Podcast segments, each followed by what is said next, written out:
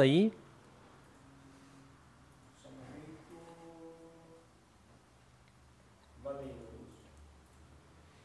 Sejam todos muito bem-vindos a mais um episódio do ValioCast. Meu nome é Augusto. Eu estou aqui hoje com o nosso convidado ilustre, Júlio.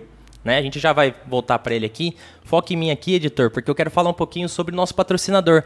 Gostaria de agradecer Manduri Super Troca de Olhos por estar tá patrocinando a gente, por estar tá cedendo esse espaço para a gente fazer com que o nosso sonho vire realidade e levar valor para vocês que estão assistindo a gente. Antes de mais nada, pessoal, já não se esqueça de colocar aqui o comentário, uma pergunta sobre o que a gente vai conversar aqui hoje, para depois no final do podcast a gente ler as perguntas para o Júlio. E já passando a bola aqui um pouco para o Júlio. Júlio, obrigado por estar tá aqui conosco, por ceder esse tempo para a gente conseguir fazer um conteúdo de valor para todo mundo que está assistindo.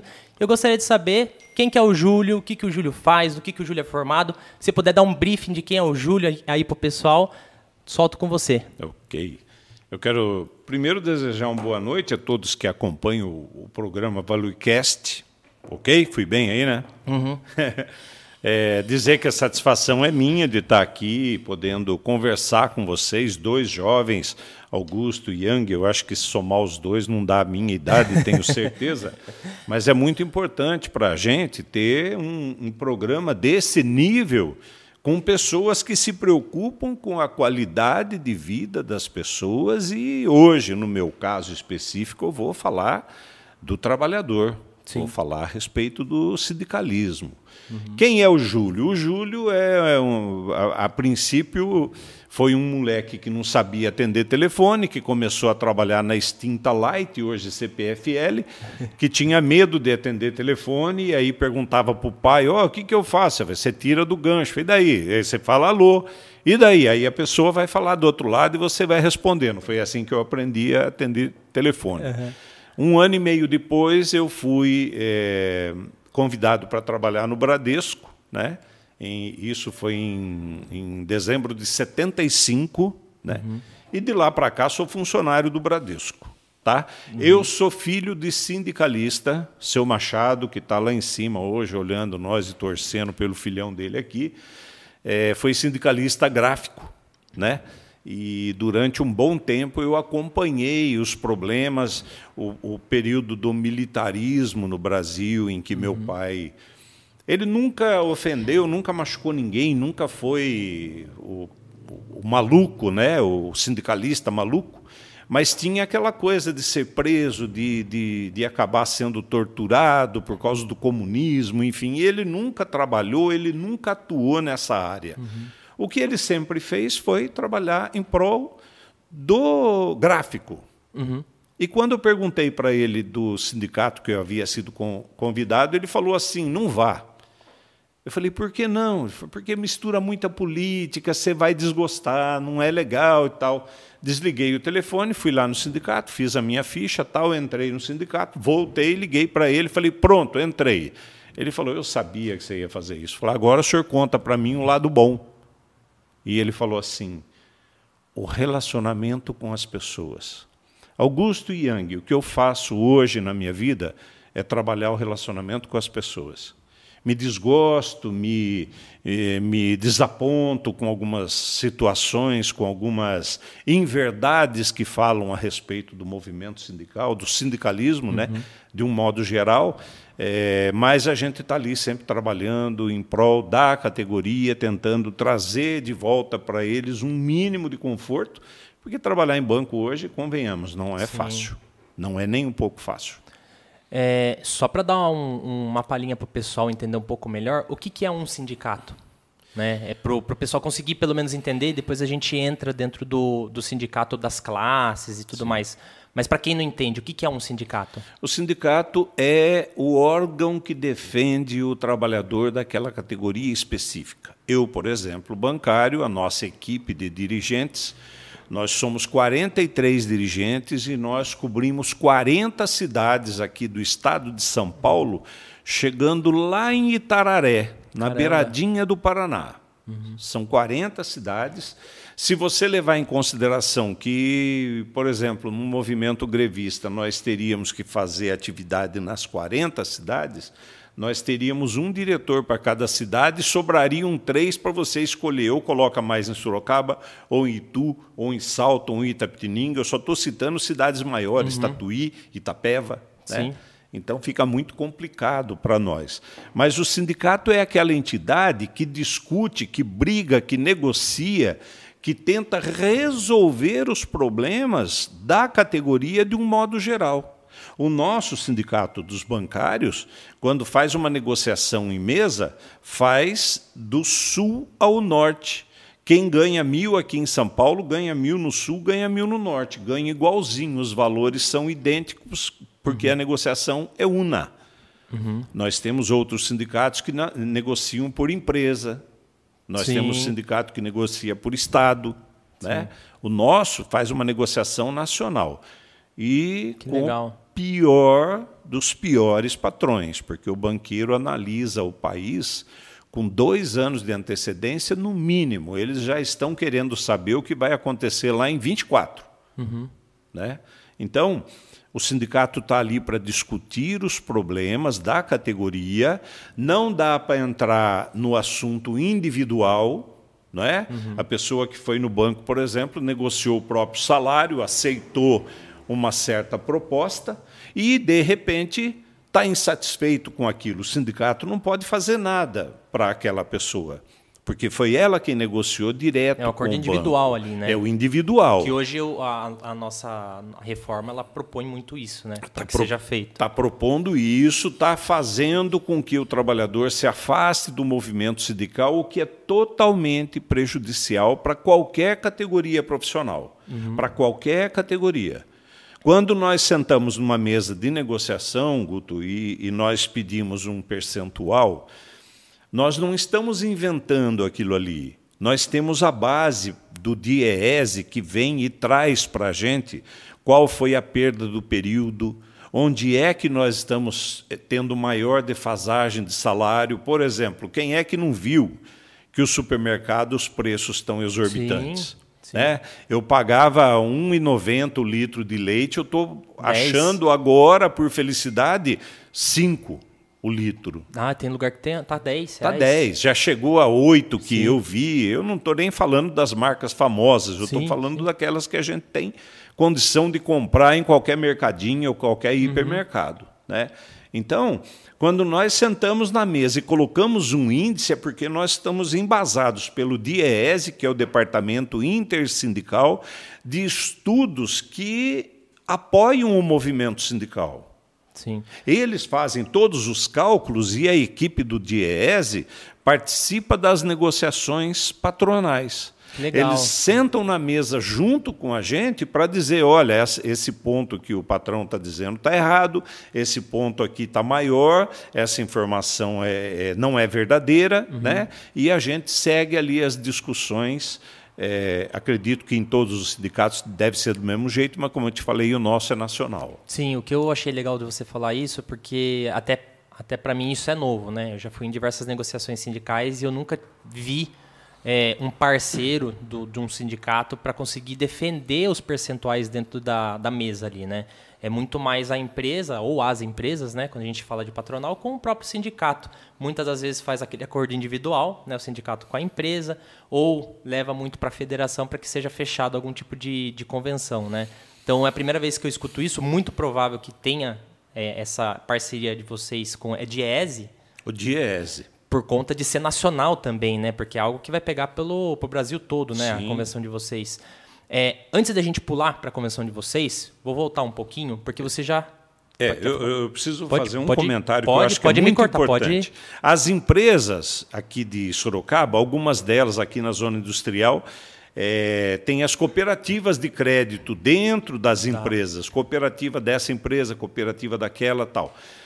Quem negocia o salário das cooperativas é o presidente da nossa federação. Quem assina o acordo uhum. é o uhum. presidente da nossa federação, tá? Federação São Paulo Mato Grosso do Sul. A Federação São Paulo Mato Grosso do Sul, da qual Sorocaba tem quatro diretores lá, uhum. né?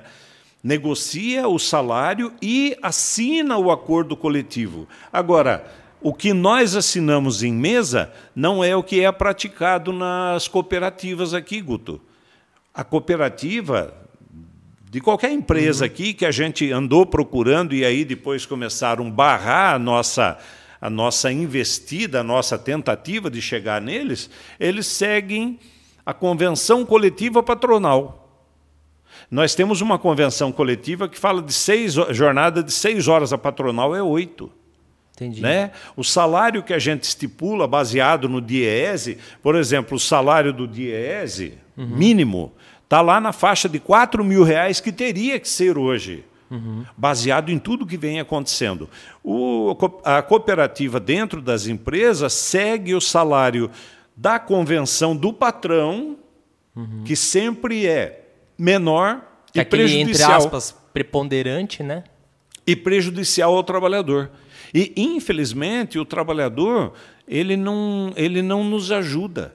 Porque se ele procurasse pelo advogado, pela, pela instituição uhum. sindical, nós teríamos condição de estar brigando, discutindo esse assunto aí. Eu sim. só achei importante falar isso para você, sim. porque dentro da metalurgia nós temos cooperativa. Cooperativa, quem assina um acordo é o presidente da nossa federação. Sim.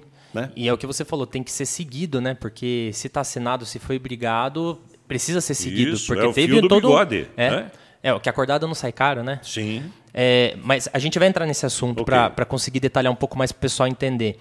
Você falou sobre o sindicato, né? O que, que é realmente um sindicato, é, o, o para que, que ele existe em relação, né, para não só defender os trabalhadores e tudo mais, e brigar por conta da, Hoje que a gente tem uma alta inflação dentro do Brasil, então é brigar para que o salário não fique defasado. Sim. E mesmo brigando, a gente vê que tem uma defasagem muito grande ainda. Mesmo conseguindo percentuais fechados com o sindicato, junto com as empresas, o percentual ainda ele não é aquele que muitas das vezes o trabalhador espera, né? Mas se também não tivesse o sindicato, eu entendo que seria menor se for depender do empresário. Obviamente, o empresário o que, que ele quer? Mais lucro, né? Ele quer ter menos tipos de gastos e, consequentemente, acaba, acho que atingindo muito mais o trabalhador do que, do que o, ele mesmo ou os próprios fornecedores, clientes e aí vai. E o banqueiro descobriu um jeito de ganhar dinheiro em cima do salário do trabalhador. Ele já está lucrando com o salário do trabalhador também. Quando ele mingua 1, 2% do índice que nós trazemos em mesa, uhum. capitalizando aquilo ali, dá bilhões no final do processo. Sim. Sim. Eles ganham muito Sim, com, com certeza. Ainda mais sendo banqueiro, sabe onde que investe, sabe onde coloca o dinheiro, sabe Sim. como fazer mais dinheiro com dinheiro, né? Bem mais do que eu. Eu ponho o meu na carteira. Ele sabe o que fazer com dele. com certeza. É, então você falou o que, que o sindicato é, né? Agora eu queria, daí você pode entrar até nesse tema, detalhando um pouco mais. Eu queria saber o que, que o sindicato faz para que tudo isso aconteça. Porque assim, você falou que o sindicato é e por que, que ele é importante. Agora, o que, que o sindicato faz para que isso aconteça, sabe? As greves, é, e vamos, vamos já trazer para a sua realidade, que seria já o sindicato dos bancários, e a gente fala dos bancos mesmo, né? Que não foge muito dos outros sindicatos, mas o como que o sindicato dos bancários funciona, o que, que ele faz para que se garanta não só a convenção, mas que traga cláusulas novas, que traga é, as, os percentuais, esses cálculos, é, vamos colocar entre aspas aí, né? A briga que é sentar numa mesa e falar com as empresas, com, com os bancos, com os banqueiros, né? Uhum. Como que, que funciona todo esse jogo? O que o sindicato faz para manter isso daí vivo e de pé? Tá, eu vou, vou começar por uma parte gostosa. Dia 28 de agosto agora é aniversário dos bancários, é o Dia Nacional dos Bancários. Legal. E o Sindicato de Sorocaba vai sortear 60 brindes para os nossos associados. Que legal. Tá? É uma forma que você encontra de estar em contato com as pessoas e uhum. dizer, olha, o sindicato existe. Né? Já, já fala uma palhinha para o pessoal, quem não é associado, como que se associa? É só entrar em contato com o nosso sindicato através do nosso site, tem um, um linkzinho, sindicalize-se, uhum. pode preencher aquela proposta eletronicamente e mandar para o sindicato. Tá. Nós vamos até a agência para pegar a assinatura dele para validar uhum. a sua afiliação. Ou, na presença de um dos diretores, eu faço uma parte da cidade, o Edivar faz em outras uhum. é, cidades e, e, avenidas. Nós temos o diretor que não é liberado, uhum. que pode fazer também a sindicalização. E é assim, tem que ter uma mensalidade, porque se você entra para assistir um jogo de futebol, já fala do Palmeiras, né? Você vai assistir o jogo do Palmeiras, você tem que pagar o ingresso. Sim. Se você vai assistir um, um show de um artista famoso, você paga ingresso. Se você vai na cabeleireira para dar uma ajeitada no cabelo, pintar a unha, você paga Pelo lá serviço. o. Por que é que você não pode pagar ao sindicato para poder trabalhar, fazer um trabalho de base? Como eu falei no começo aqui, nós temos 40 cidades para visitar. Nós andamos aqui, o interior de São Paulo são 270 quilômetros para chegar lá no final. Oi. Tem, tem. É, eu não vou falar a quantidade, mas são 60 brindes que a gente vai sortear com TV, com Alexa. Eu chamei de helicóptero, mas é drone, né? É, caixinha de som, celulares. Legal. Estou com a ajuda aqui do, do, do Do, assessor é, direto tem aqui o assessor. Fone de ouvido, headphone, né? É Então- aquele relógio de pulso. Só para deixar a regra clara para o pessoal, né? Para concorrer todos esses brindes, tem que ser não só sindicalizado, mas também tem que ficar ligado no, no, no sorteio que o sindicato Sim, for fazer. sim. É, a gente vai colocar, pessoal, aqui na descrição do vídeo depois, o arroba aí do Sindicato dos Bancários, tá? É, quem segue a gente também na, na nossa página no Instagram, nós marcamos eles, então vocês seguirem para conseguir ter tudo, tudo quanto é tipo de informação sobre, sobre isso. Legal. É, seguindo a sua pergunta, nós, quando entramos numa agência, não, não, não é incomum. Nós entramos, o cartão de visita nosso é o vigilante do banco. Ele fala: Nossa, vocês do sindicato, que bacana, olha, estão vindo. Nós fazemos questão de deixar um informativo na mão deles, eles leem, eles passam para o outro colega, porque um fica atrás da divisória do, do, do, do cercadinho dele Sim. lá, o outro fica volante andando, mas eles trocam as informações, eles acompanham. E tem colega do banco que diz assim: Ah, eu fiquei sabendo de tal coisa porque o vigilante me falou. Eles estão muito mais ligados, às Estão que- ligados, estão ligados. Agora você vai falar assim, ah, mas porque o banqueiro, o bancário não quer? Não. De repente ele está tão aqui, ó, de, de, de compromisso, de produtividade, de cobrança a todo momento, que ele acaba às vezes nem levantando a cabeça e olhando para você. E aí no, no mesmo dia você passa na agência e pergunta, ó, passou alguém do sindicato? E ele fala, não, não passou porque não viu, não, não teve tempo de olhar para nós devido à, à- à loucura do trabalho, do volume de cobrança que ele recebe e cada vez um número menor de trabalhadores. Guto, a gente está presente nas agências, a gente disponibiliza alguns canais, por exemplo, o Face, o Instagram, eh, a internet, a lista de transmissão, que eu cuido da lista com 2 mil trabalhadores que a gente passa informação todo dia. Nós deixamos em aberto a oportunidade do colega ligar para a gente e dizer: olha, o meu problema é esse aqui. Se um problema de assédio moral, nossa, a gente vai procurar saber e, e- e, primeiro, detectar a veracidade do assédio, porque o assédio tem de baixo para cima, tem de cima para baixo e tem o lateral. Né? Às vezes o colega é vítima do próprio colega. Alguém que está querendo o cargo dele, então começa a tentar prejudicar. O comum, o mais comum, é o assédio de cima para baixo. Sim. Eu estou falando do assédio moral. Recentemente, nós tivemos aí o presidente da Caixa eh, com assédio sexual com as mulheres que, de repente, começaram a levantar a voz e ele acabou perdendo o emprego. E eu não sei se por ordem do governo, coisa parecida, quem assumiu o cargo é uma mulher agora. Nós esperamos que ela tenha pulso firme para poder terminar de limpar aquilo que aparentemente ficou ali, porque onde tem um assediador, o pior assediador, eu vou falar eu, o pior assediador é aquele que aprende com o assediador, porque ele vai querer ser mais do que o outro. Ele vai querer fazer mais do que o outro. Né? É como um jogador de futebol. Ele vê o lateral que é bom, bom. O que, que ele faz? Ele tenta se espelhar naquele ali e tentar ser melhor do que aquele ali. O assediador também é a mesma coisa. Ele procura ser mais, e eu vou usar a palavra violento, ele procura ser mais violento do que o anterior, que é para ele mostrar que ele cumpriu, que ele entendeu. Sim. E é um negócio totalmente infeliz. Sim. Então, o nosso trabalho, você não tem noção. Ele começa de um pequeno, de um pequeno assunto do corte do copinho de café, uhum. tá? E chega até a humilhação. A, a, a, coisa de colocar a pessoa é, sendo humilhada em meio a três, cinco, sete pessoas, é, e ele vai perdendo valor. E o pior é que os colegas, não tendo noção do assédio, acabam até achando engraçado aquilo. Sim. E alguém está sendo humilhado ali. Sim, né? e a pessoa e, acaba tendo doenças. E acaba. E aí, se você perguntar e a gente entrar para o lado de saúde, nós temos informações e problemas aqui é, na categoria bancária que, que não para. Né? Todo dia tem um, um, um, problema. Por exemplo, eu tenho dois casos de síndrome de burnout que eu estou é, administrando à distância, porque eu não cuido. Quem cuida é um profissional, um médico um psicólogo, Sim. psiquiatra, psicanalista, né? Eu não sei qual é o, o, o, profissional melhor nessa área, mas eu tenho dois casos desse. E um dos casos é dirigente sindical.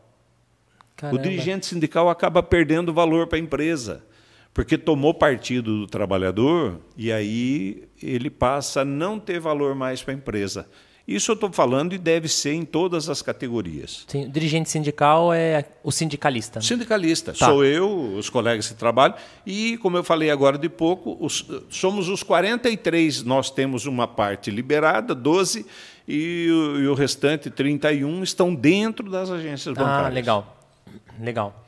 É, é, legal deixar isso explícito para o pessoal, porque às vezes o pessoal fala, nossa, mas todo mundo está lá junto fazendo a mesma coisa. Não, eles continuam o trabalho deles dentro das agências, né? Sim. O trabalho que eu falo assim, o que ele foi contratado para fazer ali e tal, e ele não fica totalmente 100% dedicado ao sindicato, mas ele é o porta-voz. Sim, nós temos uma dirigente sindical que a questão de duas, três semanas atrás foi receber uma premiação em São Paulo, porque a a produtividade dela foi além do, do esperado. Que legal.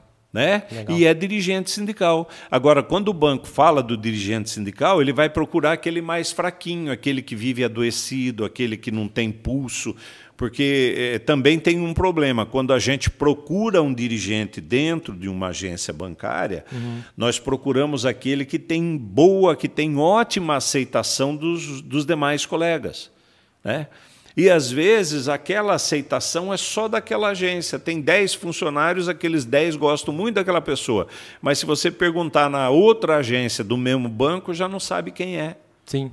E assim vai em todas as categorias. Nós temos uma obrigação maior, os liberados, de frequentar todas as agências. Então, quando você entra numa agência, e eu me surpreendo toda vez, eu entro, a pessoa fala assim: Ô Julião, você está aqui fazendo para mim é importante. Eu preferia muito mais estar dentro dos bancos do que atrás de um computador, atrás de um telefone, atrás de uma videoconferência. Porque é dentro do banco que você descobre onde é que estão os problemas, Sim. onde é que está a humilhação, onde é que está o excesso. Sim. Né? E de dentro do escritório você recebe a informação só daquele que te passa. Sim. E nem sempre as pessoas têm a cabeça de procurar pelo sindicato. É, você trazendo muito nessa questão do banco, eu tenho duas perguntas assim, é, se você puder responder elas de maneira separadas, porque elas são um pouco diferentes. Mas hum. qual que é a relação do sindicato com os bancos? Se o sindicato tem uma boa relação, né? Estou falando dos sindicatos bancários daqui de Sorocaba e, tá. e região, tá? tá. Porque é, até porque eu não conheço como são os outros de outras cidades Sim. ou estados. Sim. E também, mas se você conhecer e quiser dar uma palhinha também, tá. ok. Uhum. É, como que é a relação? Se é uma relação boa, né, uhum. entre sindicato e os bancos? E se os funcionários. Por que, que os funcionários de banco, pelo que eu já vi, já estudei, hum. por que, que os funcionários de bancos eles têm muitos problemas em relação a esses que a gente acabou de comentar, tanto como síndrome de burnout, como outros tipos de, de, de problemas assim que eu falo psicológicos, como saúde. depressão, saúde. saúde. Tá. Tá. Então é o seguinte, o relacionamento do Sindicato dos Bancários de Sorocaba com as instituições financeiras, os bancos, os principais, Bradesco, Itaú, eu começo sempre pelo da casa, né? Uhum. Santander, Banco do Brasil, é, Caixa, é, Safra, Mercantil de, de, Banco Mercantil do Brasil. Uhum. Nós tínhamos uma infinidade de bancos e está virando meia dúzia. Por que, que aconteceu isso, Júlio? Os bancos menores foram sucumbindo aos maiores foram e eles foram comprando isso. Entendi. Se a gente pegar ali a questão do Bradesco, por exemplo, uhum. comprou o Cred Real, comprou o Credbel, comprou o BCN. Eu lembro comprou, que tinha HSBC, Real. Comprou Boa Vista, Real, o HSBC, que era o Bamerindos anterior. Né? Uhum. Então, é, dentro de uma instituição financeira, você vai encontrar 10 outras que foram incorporadas. Uhum. Mas o relacionamento que a gente tem com a instituição financeira, porque lá dentro do banco é, tem o pessoal que é de relações sindicais. RT. Então, é relações tem, trabalhistas e sindicais, né? É, o nosso é relação sindical. Tem alguém lá dentro da empresa que só trata assunto com o sindicato. Legal. E nós levamos para eles, Guto, o problema real. Uhum. Nós não inventamos o, ou não douramos a pílula para poder levar o problema. Nós levamos o problema quando a gente detecta ele caso do assédio moral, por exemplo, já levamos vários. Ele pode né? ser detectado por vocês indo até o banco e também os funcionários fazendo a denúncia, a denúncia né? A e denúncia. por onde que faz a denúncia? Pelo nosso site Pelo também. Site, legal. No mesmo lugar em que a pessoa se filia, também tem lá denuncie. Legal. Né? O pessoal e, saber. É, e não precisa ser identificado. A gente pede até que a pessoa diga, ó, oh, eu sou o Julião, tal, estou denunciando isso aqui. 99% não se identifica, óbvio, de medo. Eles têm medo que o sindicato vá falar alguma coisa. Bom, o nosso relacionamento com o banco, com relações sindicais, é o mais honesto e o mais aberto possível. Tanto que nós temos o respeito da grande maioria deles. Eu estou é, encantado com o Banco do Brasil agora, que já fizeram três lives, três vídeos comigo, apresentando três, quatro pessoas que cuidam de departamentos diferentes dentro do banco perguntando para Sorocaba o que, que vocês têm de problema aí. E amanhã uhum. eu vou, acho, né? Amanhã vou levar um problema específico de uma pessoa aqui que ficou afastada por doença ocupacional e ao invés de voltar para um local onde ele, ela tenha capacidade ou ela tenha condição de trabalhar que não seja onde ela adoeceu, uhum. o banco infelizmente colocou no mesmo lugar.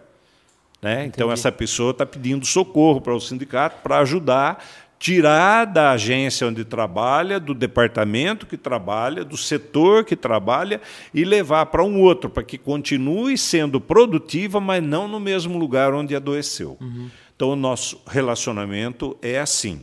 Quando nós conversamos com o diretor de dentro da agência, porque a gente fala o diretor não liberado, que é aquele que fica dentro do banco, ele é o mais importante do sindicato porque ele acompanha o dia a dia, uhum. ele está vendo ali os problemas tal. Nós dizemos para esse diretor, ele não precisa ser o top de linha, ele não precisa ser o 100%, uhum. que nem essa colega nossa que foi buscar um prêmio lá. Mas ele também não pode estar tá abaixo de 50%. Ele tem que estar tá naquela média ali, quanto mais para cima, melhor, porque é assim que a gente ganha a confiança dos colegas de banco. Sim. Podem não confiar no Julião, mas confia no Zé que está lá dentro.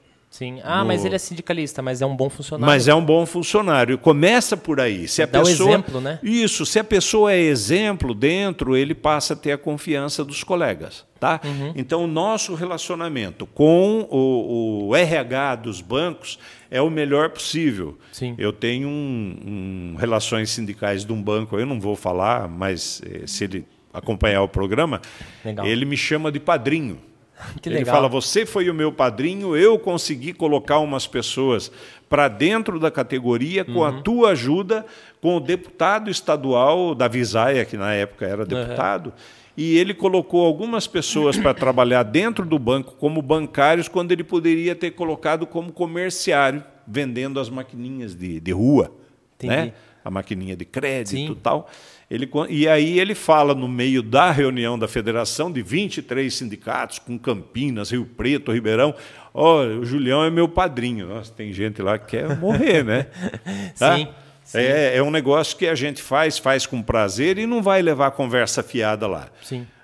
A gente recebe resposta marota de volta, porque em outras situações, em outros sindicatos, a recíproca também não é verdadeira. É verdadeira. Nós não podemos assumir o que um outro sindicato faz, mas uhum. a gente responde pelo nosso. Com respeito aos problemas de saúde, Guto, você coloca um volume de trabalhadores cada vez menor, uma meta, uma produtividade excessiva cada vez maior. Se um colega aqui ficou adoecido, está afastado, aquela produtividade dele divide para os demais. Uhum. E se o, o, menino tinha lá um 100% de produtividade, tinha que vender 20 produtos, se você tiver 10 funcionários, ele vai ter que vender 22 porque alguém se ausentou. Ah, entendi. Entendeu? Entendi. Então, o, o, Que daí o- a meta acaba sendo a meta não dele só, né? Ele acaba sendo a meta da agência. acaba um sendo exemplo, da né? agência. Então, é, é, eu reluto um pouquinho de falar em meta, porque meta, eu acho que a gente tem meta de vida, de trabalho, é você tentar atingir aquilo que estão te cobrando. Eu, eu, a meta, para mim, é uma outra coisa. Você ter uma meta de vida, você querer ser feliz, você querer ter família, você querer ter uma casa, um carro, uma moto, um sítio, uma chácara, viajar. Isso é uma meta de vida. Agora, o banco te impõe uma produtividade, e é isso que eu discuto às vezes. É a mesma coisa, Julião. Para mim não é. Né? Mas a produtividade ela não vai deixar nunca de existir. Tem uma colega que chegou e falou para mim: Olha, tomei uma dura do meu chefe agora, porque diz que eu não tenho comprometimento. Eu atingi 98%, não deu 100% e eu não tinha ah, comprometimento. Eu falei assim, e, e como é que foi a sua, a, a sua produtividade nos últimos, ó, os últimos cinco meses? Foi, e eu fui anotando, Guto.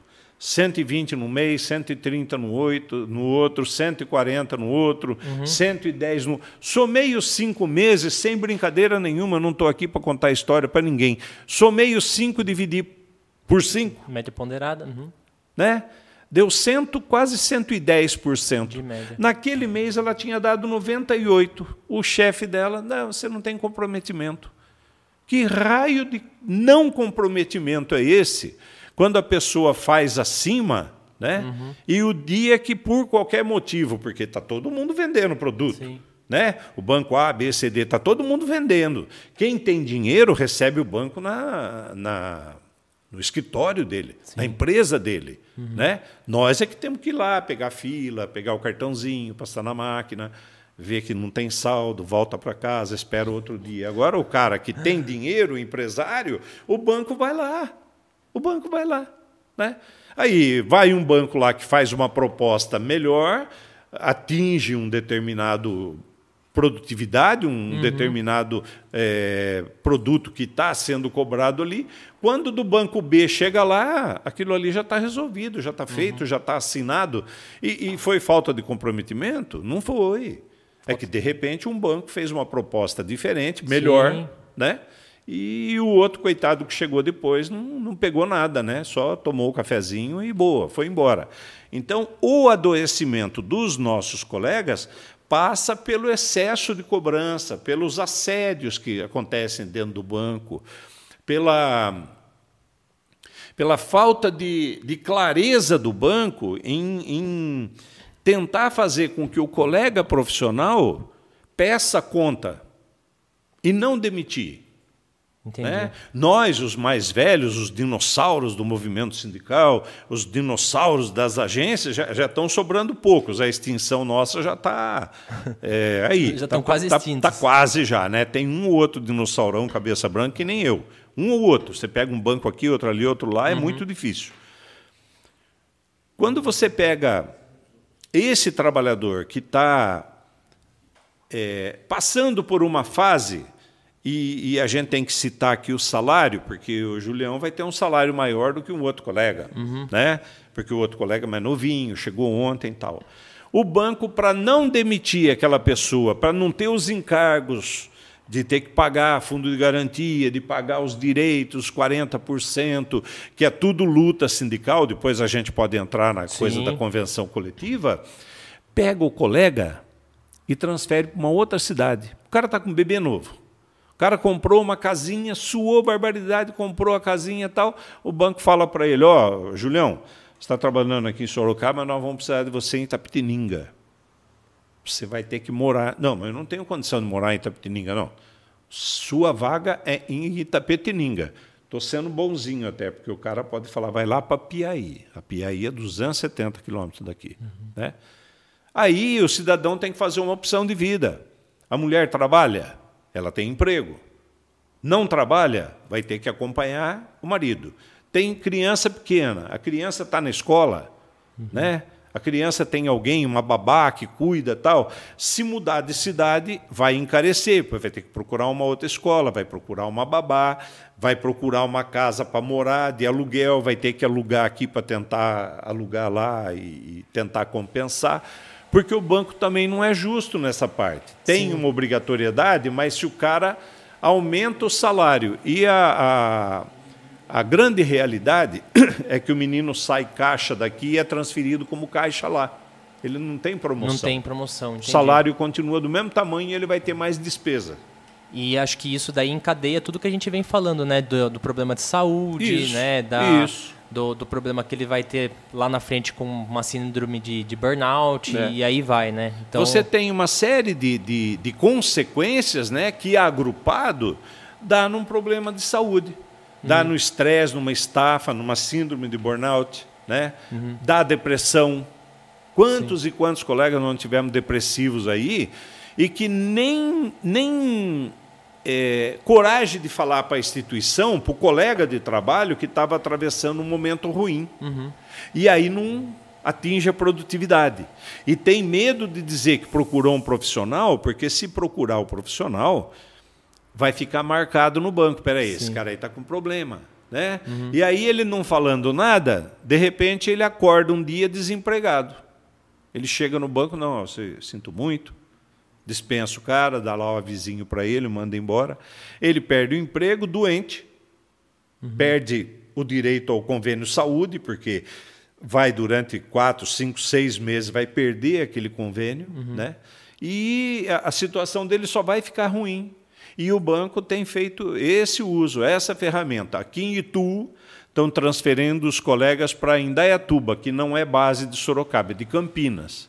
E os colegas de Indaiatuba estão transferindo para Itu e Salto para trabalhar, não é transferência de, uhum. de, de, de moradia, de nada, é para trabalhar. Ou seja, é uma jogada para que aquele profissional peça demissão. Pede ou... demissão. É.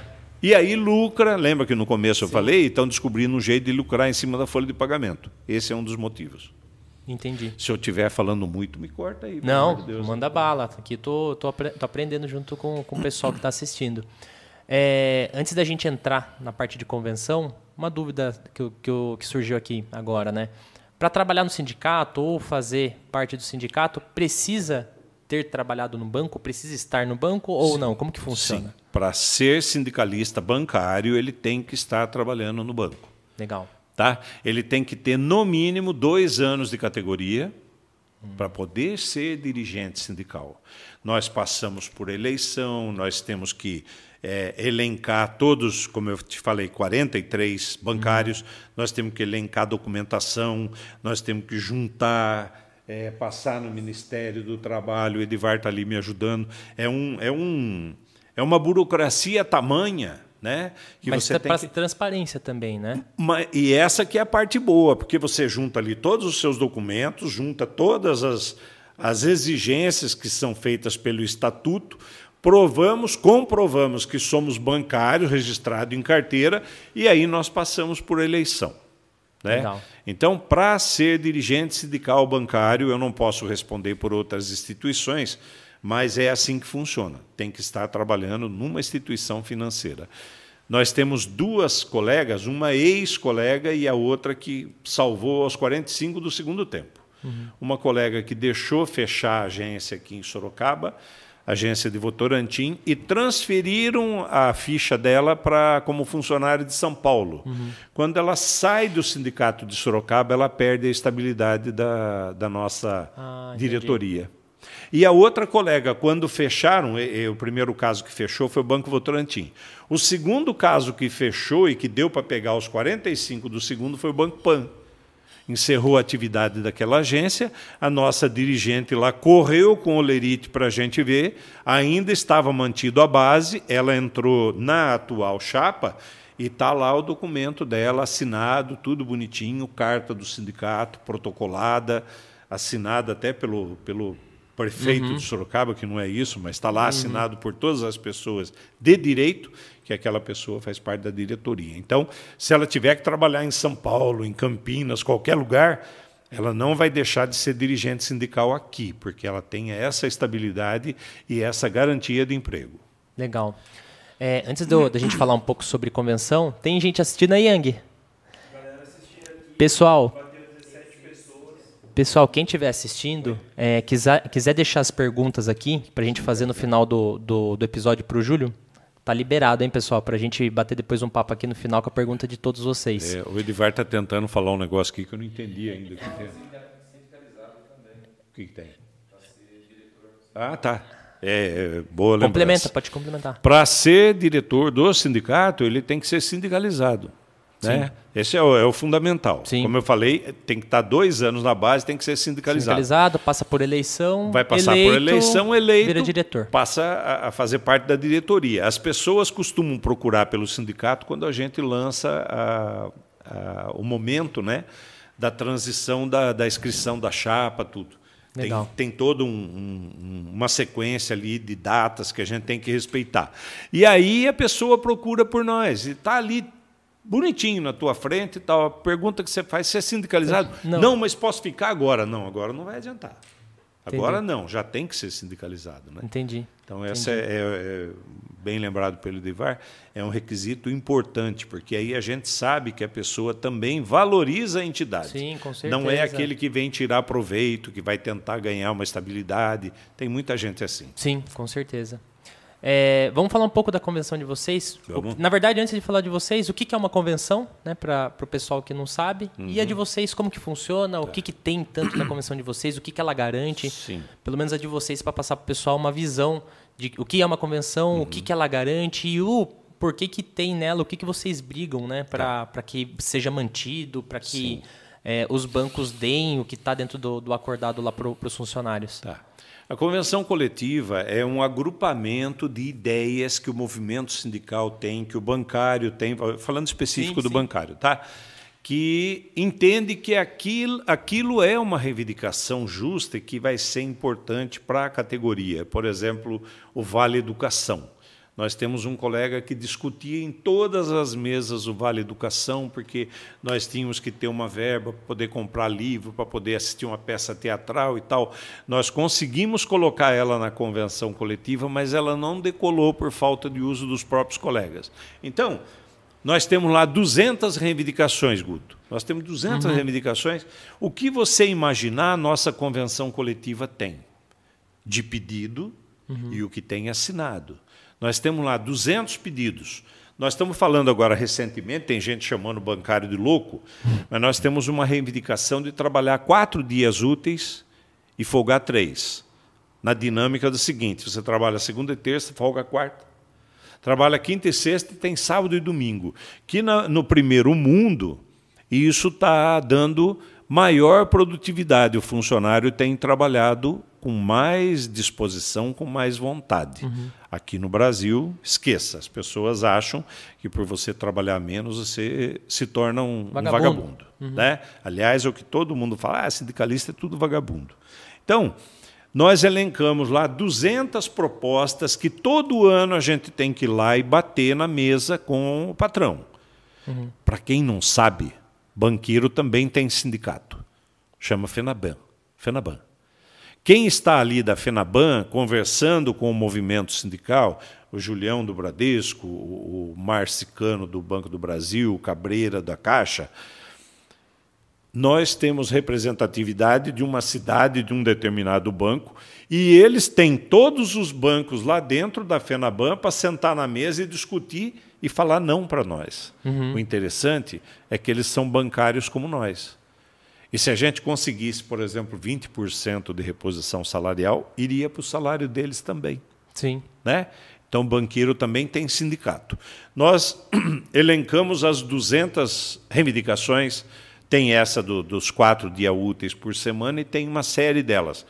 A PLR, Participação nos Lucros e Resultados, foi um apanhado de vários anos que a gente apresentava na mesa, que nós tínhamos que ter um quinhãozinho do lucro, que sempre bi, sempre bi, sempre bi. Os bancos grandes, 20, 25 bi né, por uhum. ano de lucratividade. Nós queríamos um pedacinho. E o negociador da FENABAN falava: nossa, mas essa fórmula da PLR é a fórmula do capeta. Só que ela funciona. Né? O cara que ganha 2 mil, ele vai ter dois salários. O cara que ganha 3 mil, ele vai ter dois salários. O cara que ganha 10 mil, ele vai ter um teto. Uhum. Mas que não deixa em nada a perder o valor da PLR, porque ele vai ganhar mais do que aquilo que ele ganha normalmente. Uhum. Né? Então, é chamado de fórmula do capeta, mas é uma, uma fórmula é, geral que agrada a todo mundo. O pequenininho, o menor ali dentro, o caixa, porque escriturário a gente já não, não tem mais, uhum. e o caixa já está acabando também, o caixa pega 2,2 salários. Né? O cara ganha 2 mil. Uhum. Então ele vai ganhar 4 e 400. 4,400. Tá? O que ganha 10 mil, ele vai de repente pegar 15. Ah, mas não pegou 20. Não, porque o salário dele é bom já é Sim, bem um diferente teto. dos demais. E nada mais justo, pelo que eu estou vendo aí, porque o PLR ele está tendo um dobro do que ele merece, do que ele estudou, do que Isso. ele conseguiu e conquistou para ter aquele salário. Sim. A exigência do banco que o bancário tenha CPA 10, CPA 20, CEA, que são certificações do Banco Central. Para você ser bancário, você tem que ter essa certificação. Você vai lá no computador, senta, vão te jogar lá X perguntas e você vai responder clicou o botãozinho lá do respondeu, uhum. apagou. Você não tem como mexer mais. Uhum. Né? Conseguiu responder a contento, passou, beleza, você adquiriu o CPA 10, o CPA 20, o CEA. Quanto maior a qualificação, maior a responsabilidade dentro do banco. Estou falando certo aí, né, Edvar? Então, nós temos essa certificação que o terceirizado que está sendo colocado agora não tem. A nossa ah, convenção entendi. coletiva, para voltar nela, são 71 cláusulas que a gente tem. Nós temos auxílio creche babá, nós temos o ticket alimentação refeição que o governo tentou mexer aí, mudar, cortar, botar um teto, uhum. né? O nosso ticket hoje é em torno de 1.600, eles queriam pôr um, um teto de 1.200. Tem a participação nos lucros, tem a jornada de trabalho, tanto que nós fizemos com a jornada de seis horas que eles estão eliminando todos os cargos menores e transformando todos os funcionários em oito horas. Dá duzentão no salário da pessoa e coloca ele para oito horas. Se você pegar o salário e dividir pela jornada diária e as horas trabalhadas. As horas a mais não vai dar. Você ganha menos. Entendi. Você passa a ganhar menos. Então, uma convenção coletiva, no nosso caso é nacional, são 71 cláusulas cláusulas ali, né, uhum. que estão assinadas entre nós e o banqueiro e que tem que ser respeitada. Sim. Nós temos uma cláusula de requalificação profissional. O funcionário, o que colega que por uma infelicidade for demitido, ele tem uma verba lá em torno de R$ 1.800, mais ou menos, não vou lembrar direito agora, que ele pode fazer um curso né? Eu costumo brincar, você quer fazer um curso de paraquedismo, você quer fazer um curso de é, corte, costura, corte costura, crochê, tal, que tenha a documentação, que tenha o CNPJ ali para poder comprovar que aquele curso é realmente verdadeiro, né? Porque tem uhum. as malandragens que tenta pegar o dinheiro sem fazer. Sim aquilo é direcionado para quem perdeu o emprego e, de repente, não vai mais trabalhar em instituição financeira. Uhum. Né? Vai criar um podcast e vai ser feliz. Isso aí. É? Pode ser. Né?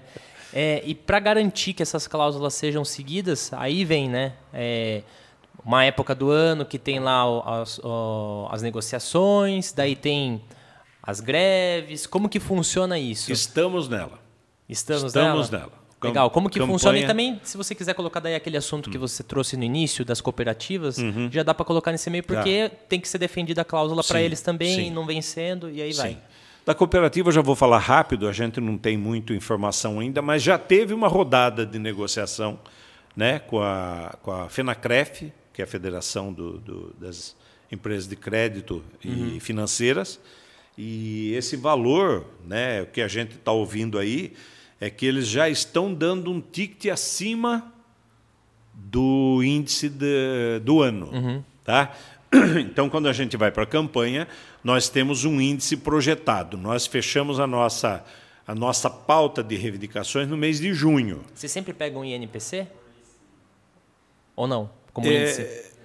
Nós, nós, nós trabalhamos em cima do índice, é o IPCA agora, né? O IPCA. Vocês usam IPCA? Tá. É, porque o, o, existia uma, uma diferença entre os índices, né? uhum. né? E um era sempre menor que o outro. Aí o banqueiro preferia aquele do que o outro. Então uhum. ficou estipulado o IPCA. Quando nós fechamos a nossa pauta de reivindicações, Guto, no mês de junho, o nosso dissídio ele tem que acontecer no máximo mês de agosto, porque setembro nós temos que entrar com o salário já resolvido. Reajustado. Tá? Como é que em junho nós vamos saber o quanto deu de inflação? Nós fazemos uma projeção. Está dando 2% ao mês, nós vamos colocar mais 2 em julho, 2 em agosto e nós temos o índice. Nós começamos em junho com 12% de reivindicação. Uhum né? E mais 5% de ganho real. Tradicionalmente, os últimos anos, arrisco tranquilamente dizer que os últimos 15, 20 anos, a categoria bancária teve ganho real. Meio por cento, 1% acima da inflação, mas teve. E tem categoria que espera a nossa negociação para poder colocar o índice na mesa, uhum. para você ver a, a a qualidade que nós temos né, de servir de espelho para outras. Eu não estou falando das financeiras, eu estou falando de várias outras categorias. Bom, nós chegamos na mesa com 12 de inflação e mais 5 de ganho real. Uhum. Inexplicavelmente, inexplicavelmente, nós chegamos num período em que o governo começou a dizer que está tendo deflação. Ou seja, aqueles 2% que a gente estava projetando para mais dois meses ou quatro meses, 4% que a gente estava colocando nos dois meses, acabou caindo para 0,68%. Então já não deu 2. Uhum. E o 12 já não dá para computar mais, porque nós estamos Sim. perdendo, teoricamente, 4 e ganhando meio por cento. Uhum. Né? Para você atingir o ganho real, é aí que está o grande problema. Porque falei no começo, comecei a falar dos brindes, 28 de agosto é o Dia Nacional do Bancário. Esse dia foi tirado numa greve lá dos anos 50, que durou 60 dias. E ficou marcado aquela data como sendo uma data importante para a categoria e virou o Dia Nacional uhum. do Bancário. Nós já tivemos época, anos de, de greve, de ficar 5, 7, 10, 20 dias parado. E a hora que resolvia o problema dos bancos privados, o Banco Estatal, Banco do Brasil, Caixa, uhum. Banespa na época, entrava em greve na sequência. Uhum. Então nós tínhamos terminado uma greve achando que estava tudo resolvido, aí os bancos estatais, federais, vinham com a parte deles, e aí nós continuávamos fazendo greve por mais 10, 15, 20 dias. Para dar força. Para poder resolver o problema ah. dos três, quatro bancos aí. É, aqui era Banespa, lá para baixo Banrisul, uhum. então, né, os bancos estatais. Sim. Bom, chegamos num ponto em que o banco começou a fornecer o laptop, o celular, o celular iPod com milhões de ferramentas para trabalho e a pandemia veio e colocou o funcionário em home office. Uhum. O home office deu tão certo que ainda hoje tem colega que não voltou a trabalhar presencial. O banco está querendo colocar na mesa de negociação do, do, cidadão voltar a trabalhar um, dois dias presencial, continuar híbrido, daí, né? híbrido uhum. continuar os outros dias trabalhando em casa, ou três dias no banco e dois em casa, ou dois em casa e três dentro do banco, né? É, viu? O assessor é. importante ali. Nesse período em que nós trabalhamos, uhum. que teve toda essa mudança, o home office, que depois seguiu o teletrabalho, porque não é por acaso que o banqueiro ou o patrão coloca as leis e que são resolvidas na caneta, enquanto a gente resolvia com greve. Uhum. Né? Eles colocam esse tipo de trabalho para tirar o cliente de dentro das agências. Uhum. Então, nós tínhamos uma agência grande aqui de Sorocaba que tem 40 funcionários. Eles diziam que estava trabalhando com 30%, 3, 4, 12. Então, dentro de um banco grande, tinha 12 funcionários trabalhando com álcool, com máscara, com viseira, com todos os com todas as ferramentas de segurança que o sindicato exigia, Uhum. né, para atender a- ao cliente. E, ao mesmo tempo, eles não queriam que esse cliente viesse para o banco. Então, se não resolvia o problema hoje, não resolvia amanhã, tinha a desculpa da pandemia. Sim. Só que nesse período em que as pessoas ficaram em casa, não houve perda salarial de ninguém. Quando em muitas categorias por aí o governo autorizou achatar o salário em 25%, 30%. Sim. Redução Porque eu- salarial ou suspensão até do contrato. né? Suspensão de contrato, porque o cidadão ficou em casa. E o do bancário que ficou em casa, ele continuou trabalhando. Eu tenho uma, uma amiga de trabalho, eu considero amiga porque a gente se conhece há muito tempo, não sei nem onde ela mora, mas ela disse assim: o home office para mim foi muito importante porque eu consigo produzir mais do que eu produzia dentro da agência. Eu não preciso atender telefone, eu não preciso atender balcão, eu não preciso aguentar mau humor de cliente, de gerente, de eu trabalho na minha casa, faço a minha dinâmica, estou produzindo mais do que dentro do banco. E isso respingou agora no retorno. Porque quando o cidadão voltou para dentro do banco, Guto, ele voltou com uma produtividade maior. Porque em casa ele estava produzindo mais. E agora, como que ele justifica produzir menos? Como é que vai justificar? Aí você vai dizer, ó, mas é porque no banco tem que resolver pepininho. Você sabe que tem Sim. pepininho, né? Você chega lá, uma pessoa com dor de barriga, faltou, você tem que resolver. Uma outra pessoa que assinou um documento que não podia assinar, os golpes, né? os problemas que acontecem dentro da agência, quem está ali, está ali para resolver.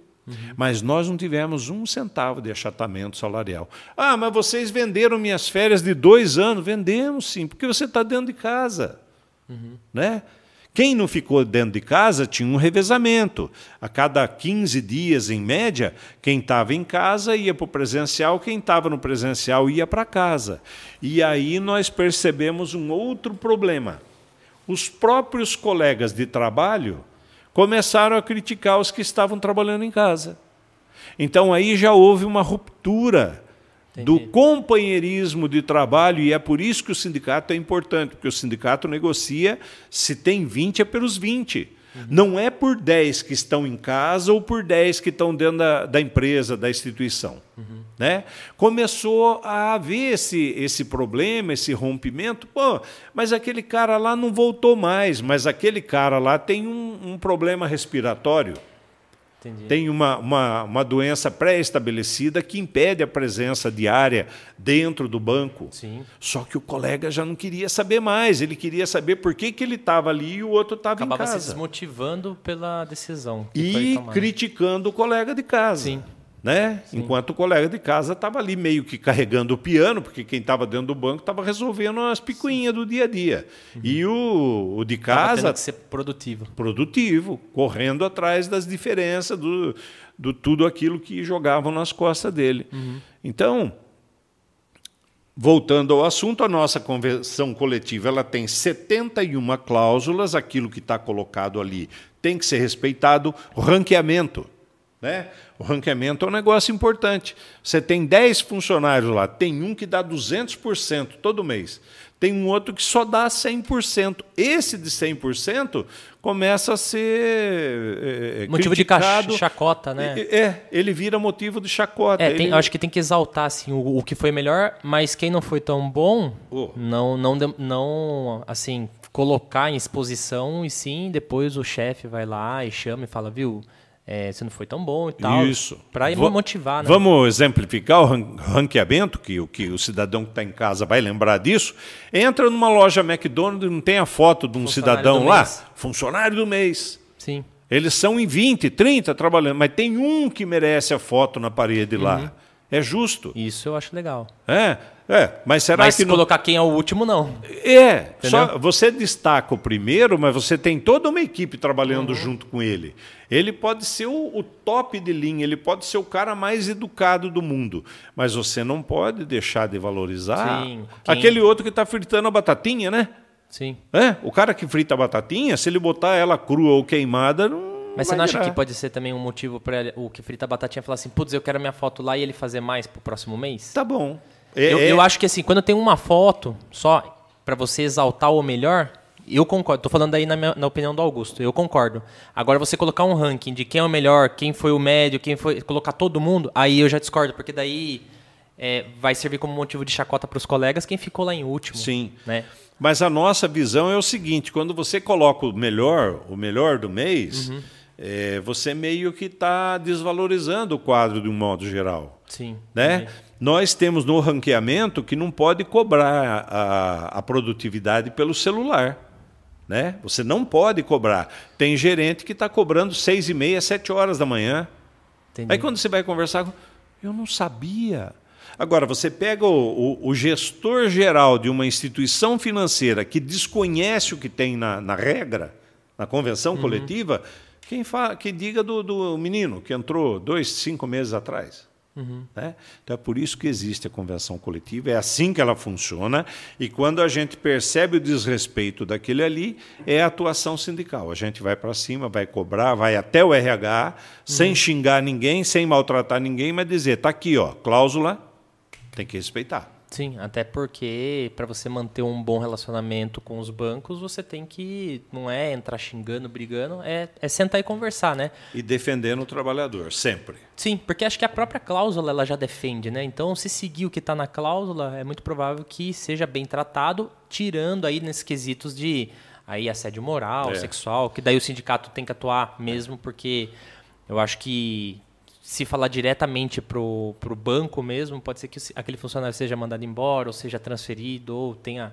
outro tipo de, de coisa que deixa ele até pior, né? As denúncias anônimas, elas são anônimas por causa disso, porque se ele abrir a boca e dizer o que está acontecendo, e a gente pede para o colega tomar cuidado, porque às vezes o assunto é, é individual, é particular, uhum. né? O Julião foi xingado dentro da agência, aí vai lá uma denúncia para o sindicato que o funcionário foi xingado. O pessoal dá uma olhada em volta, mas peraí, quem foi xingado aqui dentro? Foi o Julião. Então, a denúncia é do Julião. Sim. É, dali a pouquinho ele está, como a gente diz, com um X vermelho nas costas, a primeira oportunidade vão, vão desligar. E o que é ruim, né? Porque às vezes até um colega de trabalho denuncia porque ele viu algum ato e aquele ato era isolado com outra pessoa e essa pessoa acaba ficando com o X vermelho nas costas, sendo que ela nem denunciou, né? Foi um colega que tentou ajudar às vezes, né? Nós temos denúncia de cliente, isso é bacana, sabia? Cliente diz assim, eu sou fulano de tal, tenho conta em tal agência e eu vi o gestor fulano de tal xingando fulano de tal, falando isso, falando porque o cara quando perde a cabeça ele fala um monte de porcaria e aí quem está ali perto escuta, Sim. né? É, infelizmente, né, os clientes que poderiam ajudar bastante são poucos, aqueles que têm noção do que é um assédio, do que é Sim. é um do que é um excesso, né, de, de cobrança, de de, de, de, tratamento, maltratamento. Né? Sim, mas ainda bem que tem. E é, é, é, bem isso que a gente propõe aqui. Nosso propósito também é esse, né? De trazer informações como essa para o pessoal que está assistindo, exemplo, que trabalha às vezes no banco, ou que é um cliente né, que presenciou algum tipo de, de situação como essa, tem que denunciar mesmo, Sim. tem que correr atrás para que, que seja justo, né? Sim. É, vamos falar um pouquinho de política, Júlio? Vamos. Na sua visão, tá? É, o Brasil né? Antes de, de falar um pouco de esquerda e direita, depois que teve a pandemia, e antes da pandemia até, que teve lá em 2017 a reforma trabalhista, você acha que os sindicatos eles perderam muito a força?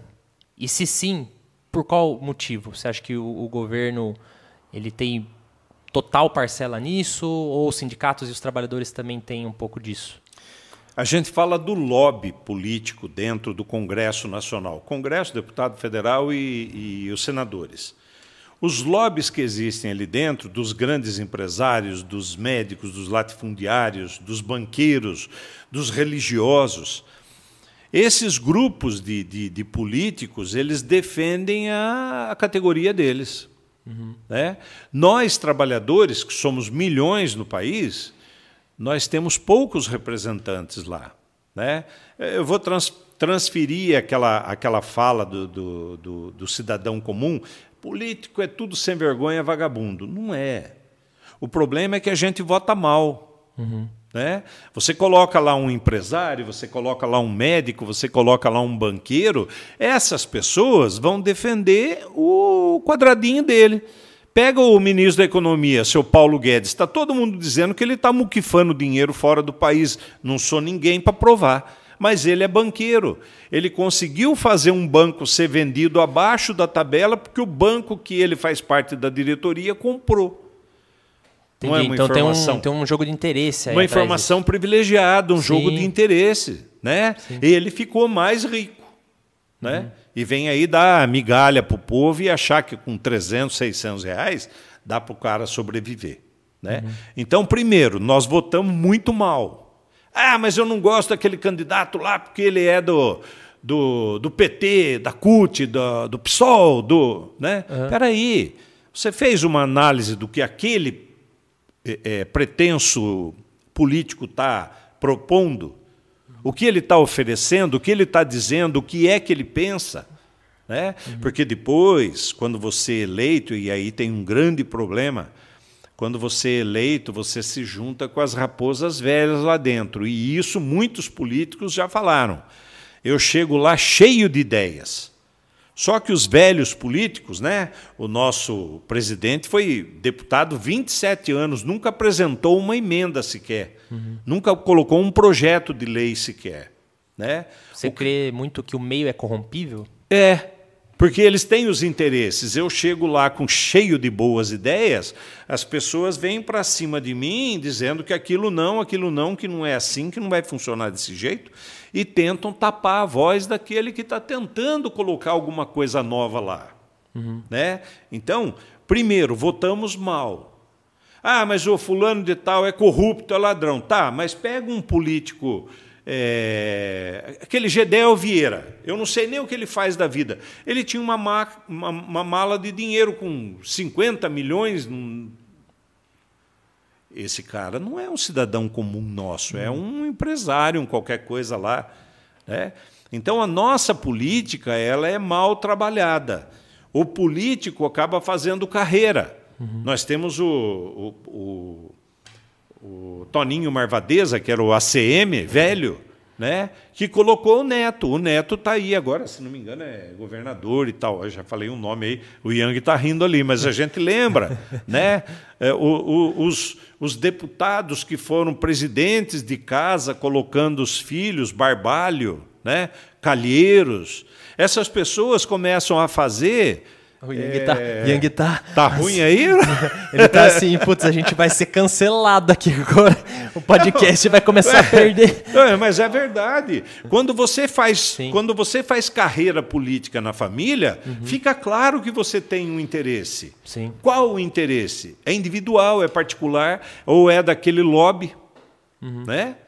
Então, se você não gosta do candidato A, você vai acabar votando no B, porque o B Pô, eu pegava ônibus um tempo atrás, que graças ao bom Deus eu não ando de ônibus já tem décadas, e eu ouvia as conversas dentro do ônibus tal, e as mulheres falavam assim. Eu não estou criticando a mulher, não tenho nada contra, mas aquela inocência da fala dentro do ônibus. Ah, eu vou votar no Collor porque ele é mais bonito. Uh! O Collor foi o primeiro a tomar um impeachment na orelha aí por tanta coisa que fez de errado. Uhum. Né? A, a, a ministra Zélia que depois casou com Chico Anísio e depois sumiu do mapa, ninguém sabe mais onde está. O Chico a gente sabe que morreu, a Zélia não sabemos, né?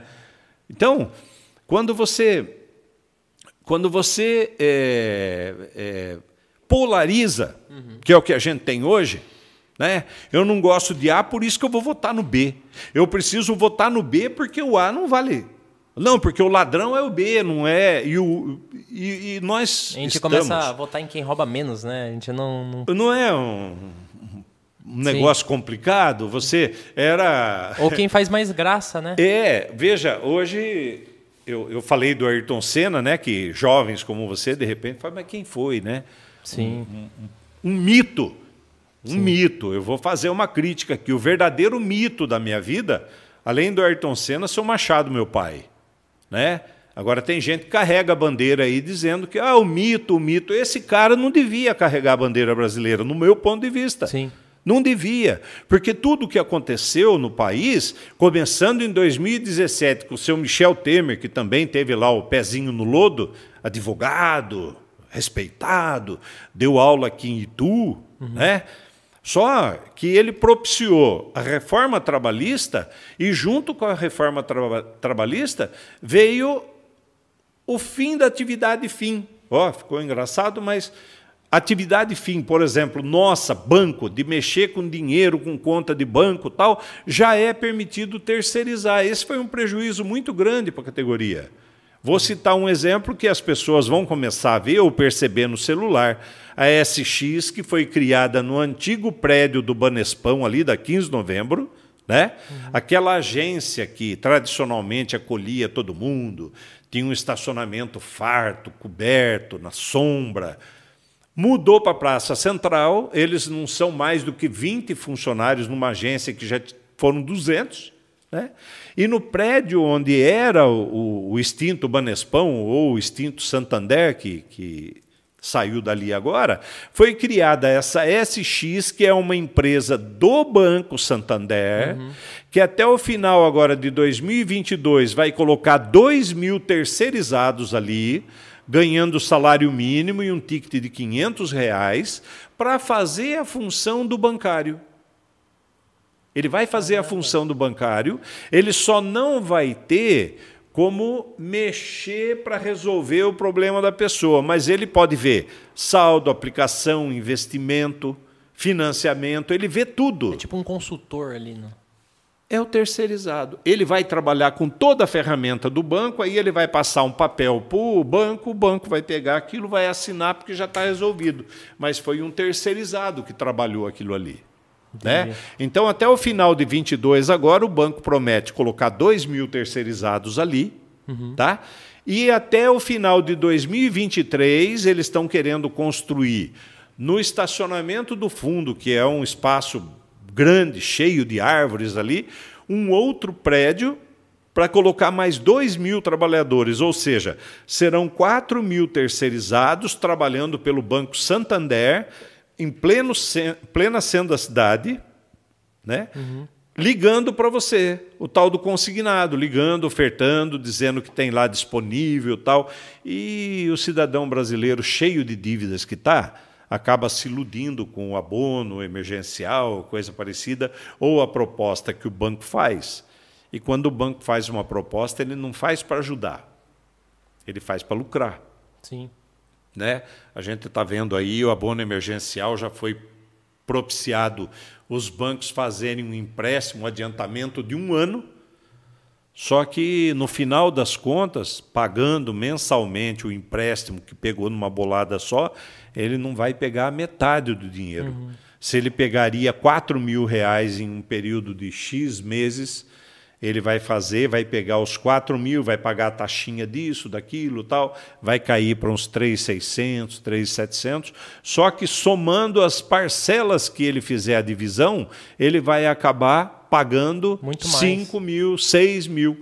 O dinheiro vai acabar. Sim. E aí ele não vai conseguir pagar. Ele se endivida, né? E daí que o banco ganha dinheiro. E aí daí... o banco está gerando uma série de outros endividados, né? Que já está ruim, vai ficar pior. Entendi. Falei um monte, eu não sei se eu consegui responder o que você perguntou. Conseguiu responder uma parte, porque a outra era com a vinda da, da reforma, o, como que o sindicato perdeu a força? Perdeu a força por causa da terceirização. No nosso caso, a terceirização da atividade fim. E tinha também o, aquela contribuição sindical também, né? É, é. Que, que deixou e, de ter, né? Justo. Aí a gente diz o seguinte: você vai Acorde individual com o funcionário. Você vai no campo de futebol, você tem que pagar. Né? Por que, que você não pode pagar para o sindicato. Ah, mas o dinheiro que descontava meu ia. ia. Fica uma parte para o sindicato, fica uma parte para a federação, fica uma parte para a confederação, uhum. fica uma parte para a central sindical, ficava até uma parte para o governo. Né? Só que o do governo era pequenininho, mas o do pequenininho pe pegar a nível De nacional todos. dá uma bolada, dá uma dá. grana boa. Dá. Né? O, o nosso sindicato, nós dizemos o seguinte: se os 3 mil bancários que nós temos na base. Uhum. Se os 3 mil fossem sindicalizados, nós não precisávamos da verba sindical do assistencial. A negociação do assistencial, Guto, é, é uma coisa que a gente precisa falar. Nós temos ali um, um percentual que a gente cobra de, de, de 1, 2, 3% daquilo que a gente conseguiu negociar. Esse é só de quem é sindicalizado ou não? Não, de, de... não. Beleza. Cobra, cobra geral. Porque também não é Porque justo. geral está com a, categ... com, a, com a convenção coletiva É, é, apoiando, né? Isso. Entendi. A, a convenção coletiva ampara o que é e o que não é sindicalizado. Sim. Né? Por que, que na hora de cobrar você tem que cobrar só do, do sindicalizado? O sindicalizado já paga mensalidade. Sim. Né? O, o o Julião e o Guto aqui. O Guto paga o sindicato, é sindicalizado, o Julião não. Só que quando vem a negociação com 10, 12, 15%, com o benefício que vier, os dois Ambos se pegam. beneficiam, entendi. Né? E aí, quem vai no, no- sindicato tentar cancelar o, o valor eh, negociado em mesa do assistencial é o não sindicalizado. Sim. Além dele não fazer parte da instituição, além dele não se interessar de não transformar o sindicato como seu representante legal, ele ainda na hora se acha no direito de cancelar aquele dinheiro. Nós tivemos um colega que falou assim: ó, com essa mensalidade de 30 reais que a minha esposa iria pagar, eu vou viajar para a França. Oi? A outra, com 20 e poucos reais, ela ia pintar a casa dela. É que não dá, não dá para vocês darem também a opção assim, ok, se você não for sindicalizado, a convenção, você segue a CLT então. Não segue a convenção. Mas não dá. né? E o banqueiro. Porque o que é per- acordado prevalece sobre o legislado. Sim, e o banqueiro não vai permitir isso nunca, porque para ele é bom que esse pessoal não reconheça o sindicato, porque quanto mais enfraquecido, melhor para eles. Entendi. Né? Foi-se o tempo da greve. Eu comecei a falar aqui, é bom a gente ter tocado no assunto. Agora, o bancário tem todas as ferramentas, tem laptop, tem o, o iPhone na mão, ele pode trabalhar em casa. E se você falar, nós vamos fazer greve, paralisação a partir de a máquina da rua, o governo exige que ela esteja funcionando, o autoatendimento. Você leva o computador para sua casa, você leva o iPhone para sua casa, você recebe tudo eletronicamente e não precisa bater o ponto. Pior, você já bate o ponto quando você abre a máquina Ah, portaria 373. né? Então, quando você chega num ponto em que aquilo que nós fazíamos antigamente para poder atingir o objetivo, nós estamos hoje numa encruzilhada. E hoje eu recebi um colega, a partir de quando nós vamos fazer greve? Eu perguntei para ele, mas nós estamos com um osso entalado na garganta do seu colega, que no dia 27 de abril de 2018 parou um dia e o banco está querendo descontar esse dia e vocês estão culpando o sindicato. Um dia. Imagine a gente fazer uma greve aí, parar por 10 dias, o governo vai fritar o. o- o- perdão, o banqueiro vai fritar o, o- o bancário com o apoio do governo e vai querer descontar os 10 dias, ou jogar no banco de horas para o cara ficar pagando, pagando, pagando. Que nós estamos pagando hora da pandemia ainda. Vai longe isso aí, viu? Vai até o final de dezembro, em alguns casos, e o que não der para resolver vai caducar. Mas tem muito colega nosso que agora está ficando bravo com o sindicato, mas ficou dois anos de pandemia naquela situação que eu falei. Em casa, trabalhando, fazendo revezamento e tal. É, é duro, né? Porque não é só a falta de informação, é a falta de querer entender o que acontece. né? Justamente. Porque Justamente. informação tem, né? Você tem aqui no, no celular, você pode ligar no sindicato, pode falar com a empresa. Ô, ô, Guto, deixa eu falar aqui, fazer um, o jabá agora, né? Vender o nosso Aham. produto aqui. Nós temos uma live que acontece toda segunda-feira, às Legal. 20 horas, pelo YouTube, que é chamado Falaban. Legal. Né? É. Aí você leva lá alguns profissionais, algumas pessoas que falam a respeito da categoria, do adoecimento da categoria, de tudo aquilo que você pode pensar e imaginar Uhum. que seja importante e valoroso para os colegas. Pergunta quantas pessoas entram na live. Era na quarta-feira, viu? Mas na quarta-feira eu acompanho meu time, eu sou palmeirense, eu vou assistir o jogo lá, vai cair bem no horário, não vai dar para assistir, tá beleza. Qual que é a sua sugestão? Segunda-feira, beleza, mudamos para segunda-feira. Uh, rapaz, na segunda-feira tem o culto religioso meu lá, a gente precisa abastecer o carro, que é o dia que a criançada vai para a escola, que tem que fazer compra de supermercado. Ué, qual é o... E- Ou seja, você está levando informação de forma gratuita, igual nós, né? A gente Sim. também leva informação de forma Sim. gratuita. E tem ainda uma reclamação de. Eu não. Assim, depois não tem como falar assim que não sabia porque foi falado. Né? Mas quem não busca informação é aqueles que daí que você falou. Às vezes não são sindicalizados, às vezes reclamam do sindicato, ou às vezes reclamam até da empresa porque não É. entende o, como que funciona o meio. E né? não vamos esquecer que dentro do banco tem sempre aquele que faz o negativo, né? Dentro do Sim, banco, o sim. funcionário novo chega, ele faz, ó, os caras do sindicato vão aí, Tem. vir aí, querer que você, ó, não fique sócio. É a porque não- sementinha do mal? porque não vale a pena, é a semente do mal. Não, é não o- deixa é- nem ele entender se ele Isso. gostaria ou não, né? Porque Isso. pode ter, cada um tem uma opinião, né? Então pode o, o- o funcionário novo olhar lá o que, que o sindicato faz, o que, que ele propõe e falar, não, não concordo e simplesmente. Mas tem que entender, tem que trazer a informação para ele. E o simples fato de já trazer essa negativa para que seja recusado, né? Ou falar que é, que é ruim, Uhum. acaba acontecendo o que a gente tem hoje em dia, né? Todo sindicato é, é ruim, todo Sim. sindicato. É óbvio, né, que a gente sabe que tem sindicatos que são mesmo, Uhum. né? Que não tem uma representatividade muito grande, que não conseguem brigar muito, Difícil. mas tem que Tem que ir? tem que entender, Tem, tem. né, pra, antes de falar, né? É, eu vou, vou contar uma passagem para você, não vou dar o nome porque vai ficar chato, mas tinha um cara, trabalhava em banco 20 anos, jogava bola, que era o fino da, bola, da, da, da bossa, para jogar bola. Tá jogando bola por aí ainda. E o banco dele foi assaltado. E ele foi a vítima. Ele passou pelo assalto, teve lá um problema tal, e transcorre, roubo, aquelas coisas aradas todas. Aí o banco fica perseguindo o funcionário para querer saber se ele não fez parte do assalto, se não foi ele que vendeu a informação privilegiada para o bandido e piriri pororó. Quando nós ficamos sabendo que aquele colega em específico tinha sido vítima, ligamos para ele. Fulano, o sindicato está aqui, né? Não vou falar o nome, eu não vou falar o nome. Né? Tá, pá. Meia dúzia de dias depois, como eu te falei, 20 anos de banco, meia dúzia de dias depois, ele veio e sentou na minha frente. Ô, Julião, sabe quem estendeu a mão para mim, para ajudar, tal, tal, tal? O sindicato. O banco, ó, está querendo saber se eu não participei do assalto. Sim. E eu achava que o sindicato só organizava campeonato de futebol. É. Aí o cara, com 20 anos de empresa, com 20 anos de instituição financeira, comandante de um quadro de trabalho com 5, 10, 15 pessoas, que não sei com quantos ele trabalhava ali, achava que o sindicato organizava campeonato. Porque ele era bom de bola. Porque a gente chegava naquele período, todo ano a gente faz um campeonato. Só não fizemos agora no meio da pandemia por motivos óbvios. Né? Mas ele pegou, jogou esse negócio na minha cara e, e- e elogiou e pisou na bola. Né? Pô, eu pensei que o sindicato só. E foi o único que me estendeu a mão. Bom, o banco perse- perseguiu ele até um ano e tanto depois do assalto e acabou demitindo ele. Falar em campeonato, nós terminamos o campeonato bancário agora é, desse mês de julho. A gente coloca no mês de julho, porque férias escolar, né? fazendo faculdade, EAD, aquelas coisas lá e tal. Tira férias, então a gente joga o campeonato nesse mês. Desenrolou aí o campeonato, nós já tivemos 42 equipes com 12 Caramba, homens bastante. cada um, 500 homens jogando bola.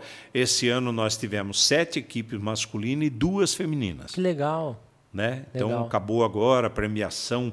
No final da história, Guto, o mais gostoso é quando você faz a, a foto dos dois times que trocaram canelada ali durante os, os 40 minutos de jogo, né? Depois senta junto, abraça, põe os troféus no chão, dão risada, faz foto, se diverte, toma cerveja, né? Sim, é divertimento, né? Porque acabam, eles falaram assim: quando é que vocês vão fazer outro campeonato? Porque eu revi um colega que fazia muito tempo que não estava junto com a gente, que eu não via, e eu descobri agora que está trabalhando no Banco B lá, trabalhou com a gente junto e tal. Aham. Então é uma forma também de, de Socializar, de, de né? socializar, trazer os colegas. Né? O cara tem mania de falar, ah, eu não uso o sindicato. Ele fala, não usa o sindicato porque ele não vai nadar na nossa piscina. Só que o sindicato, básico do sindicato, e é para ser assim todos eles, é o departamento jurídico.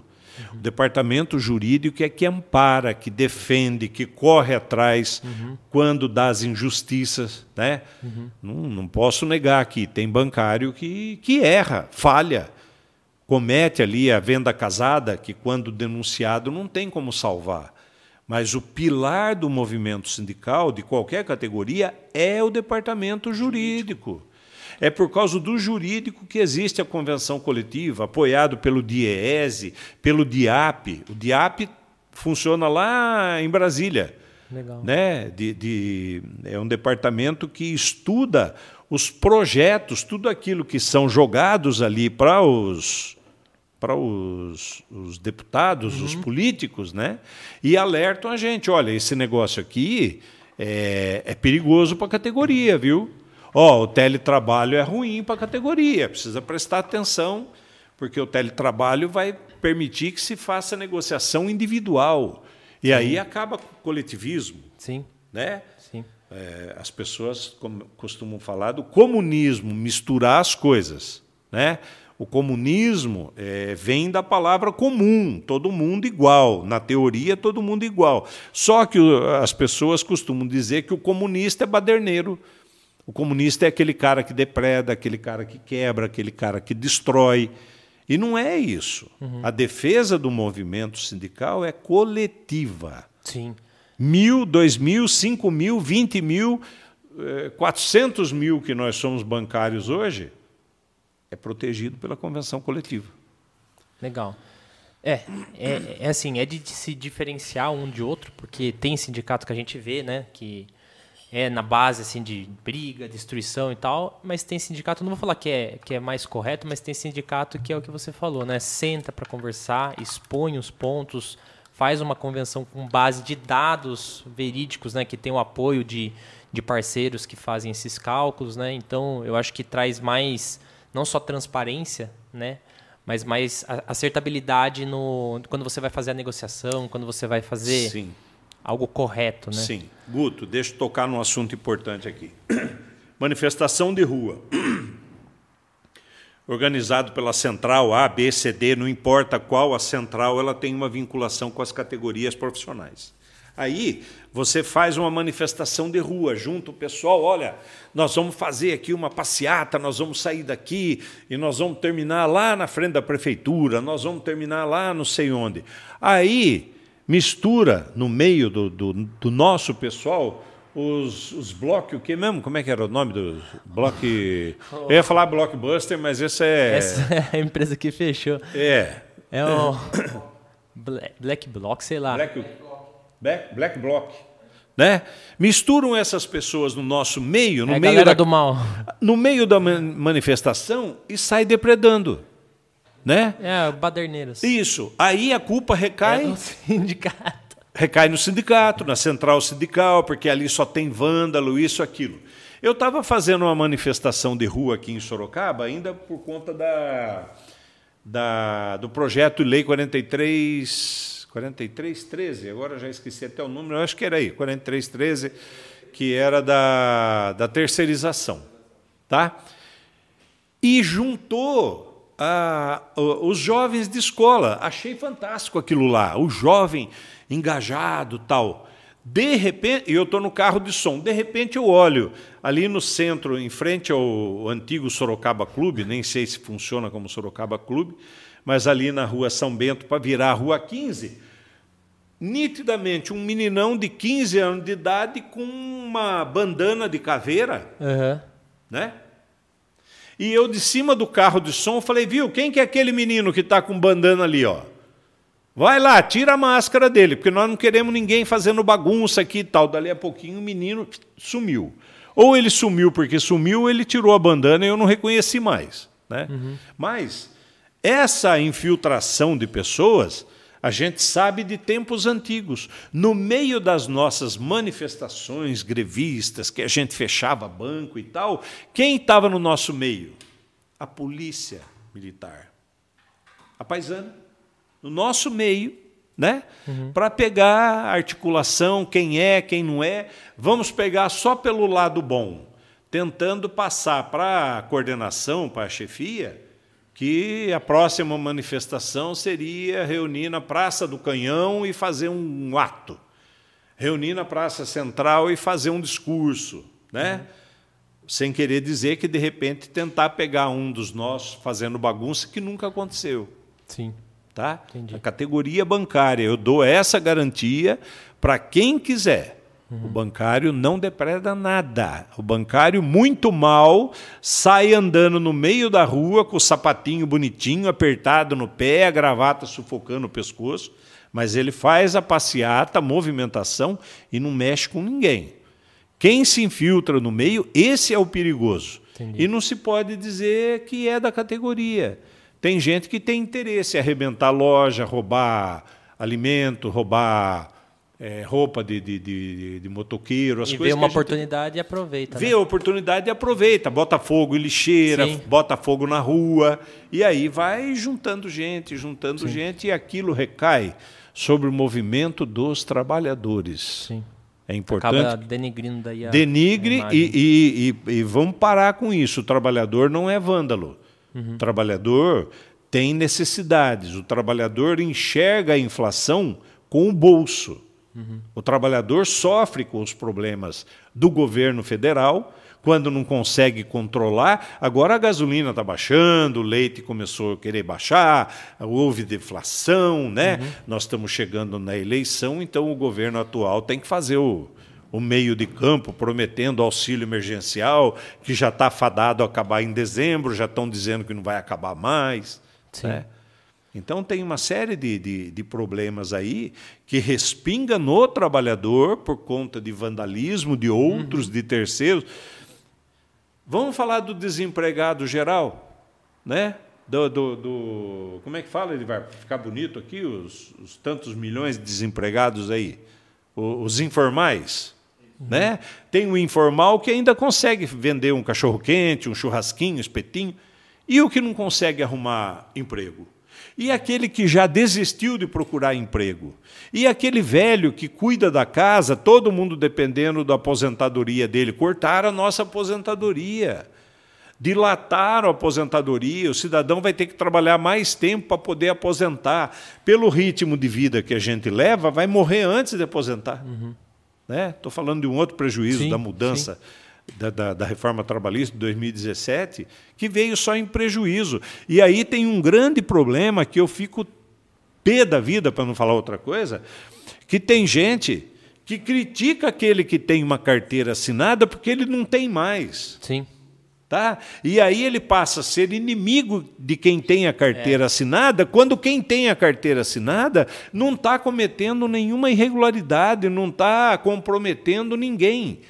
É a regra do jogo que tentaram mudar no meio do campeonato. Acaba com a aposentadoria, joga o, o, a despesa do INSS, do, do, do, do plano de saúde, para o pejotizado. O cara vira PJ, ele vai tomar conta das coisas dele, o, a empresa paga um salário, mas ele paga todos os benefícios. Os benefícios, as contribuições sociais. Entendi. Né? Então repassa para o cidadão e aquele que tem carteira assinada passou a ser o bandido, o errado da história, o vagabundo. Sim. Eu tenho carteira assinada desde 1974.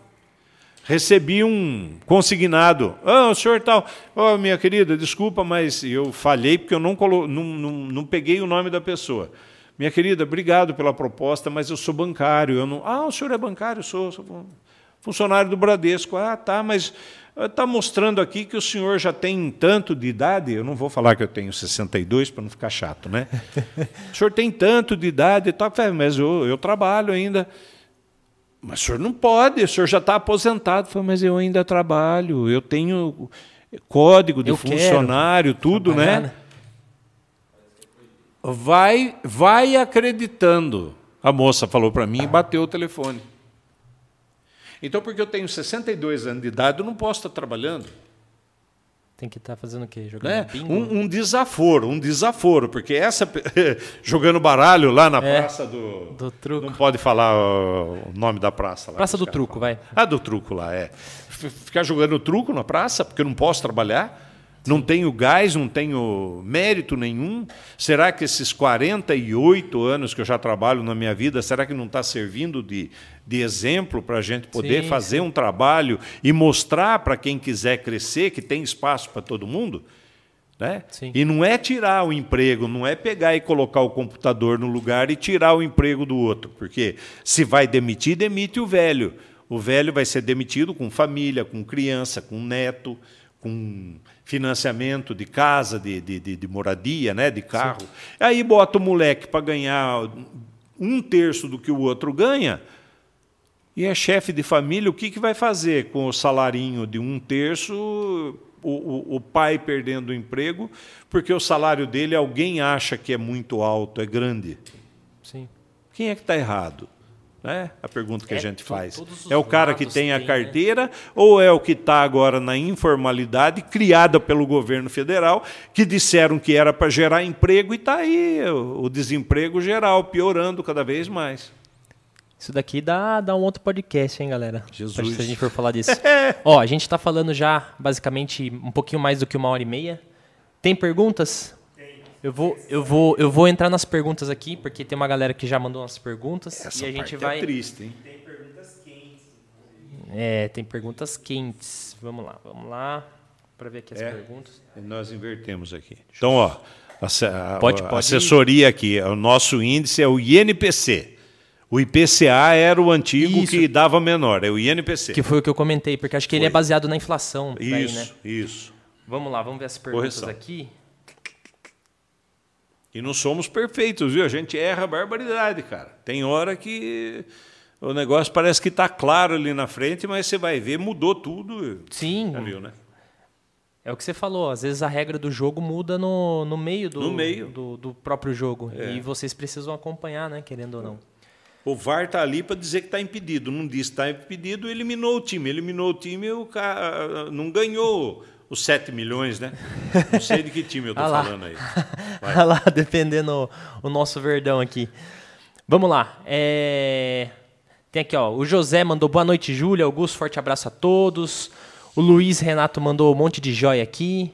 Edivar mandou aqui, ó. Boa noite. Para ser diretor sindical que é necessário, acho que você já passou um pouco sobre isso. Eu vou pulando aqui Sim. as perguntas que. Porque foi ao, ao decorrer do, do nosso bate-papo aqui. O pessoal foi. tem foi que ser sindicalizado. tem que ser sindicalizado. Legal. Salário do diretor sindical, quem que paga? Do banco é o banco que paga. Legal. E esse é um problema sério, porque se o banco resolver cortar o nosso salário, o sindicato não consegue pagar o salário da diretoria.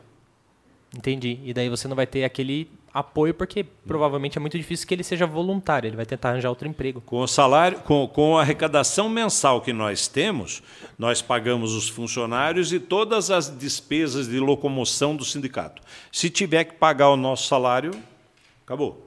Entendi. Vamos lá. José Renato. Júlio, Júlio, o sindicato negocia com os patrões só para os- o filiado ou para todos os bancários inde- independente de ser filiado? Nós já respondemos isso, é para todos os trabalhadores daquela categoria. No nosso caso, bancário, de, de- do menorzinho ao maiorzão. Está englobado. Está englobado ali, dentro da categoria. Ou seja, Categoria. se eu entrar amanhã no, no banco, eu estou coberto pela, pela convenção convenção. coletiva. Legal. Nelly mandou aqui boa noite. Pura realidade, situação trans- de transferência muito complicada. Acho que na hora que a gente estava falando sobre as transferências. Dirigente em exercício pode ser transferido para outra base? Um beijo para a Nelly, eu conheço, a gente sabe. Foi... Esse quem mandou foi o Luiz, tá? Ah, foi o Luiz? É, Mas- esse, a Nelly mandou um, um boa noite, Ah, boa noite. realidade Tá. da- das Tá. transferências. Tá. Mas o Luiz Renato mandou aqui, Luiz ó, Renato. dirigente em exercício pode ser transferido para outra base? Não.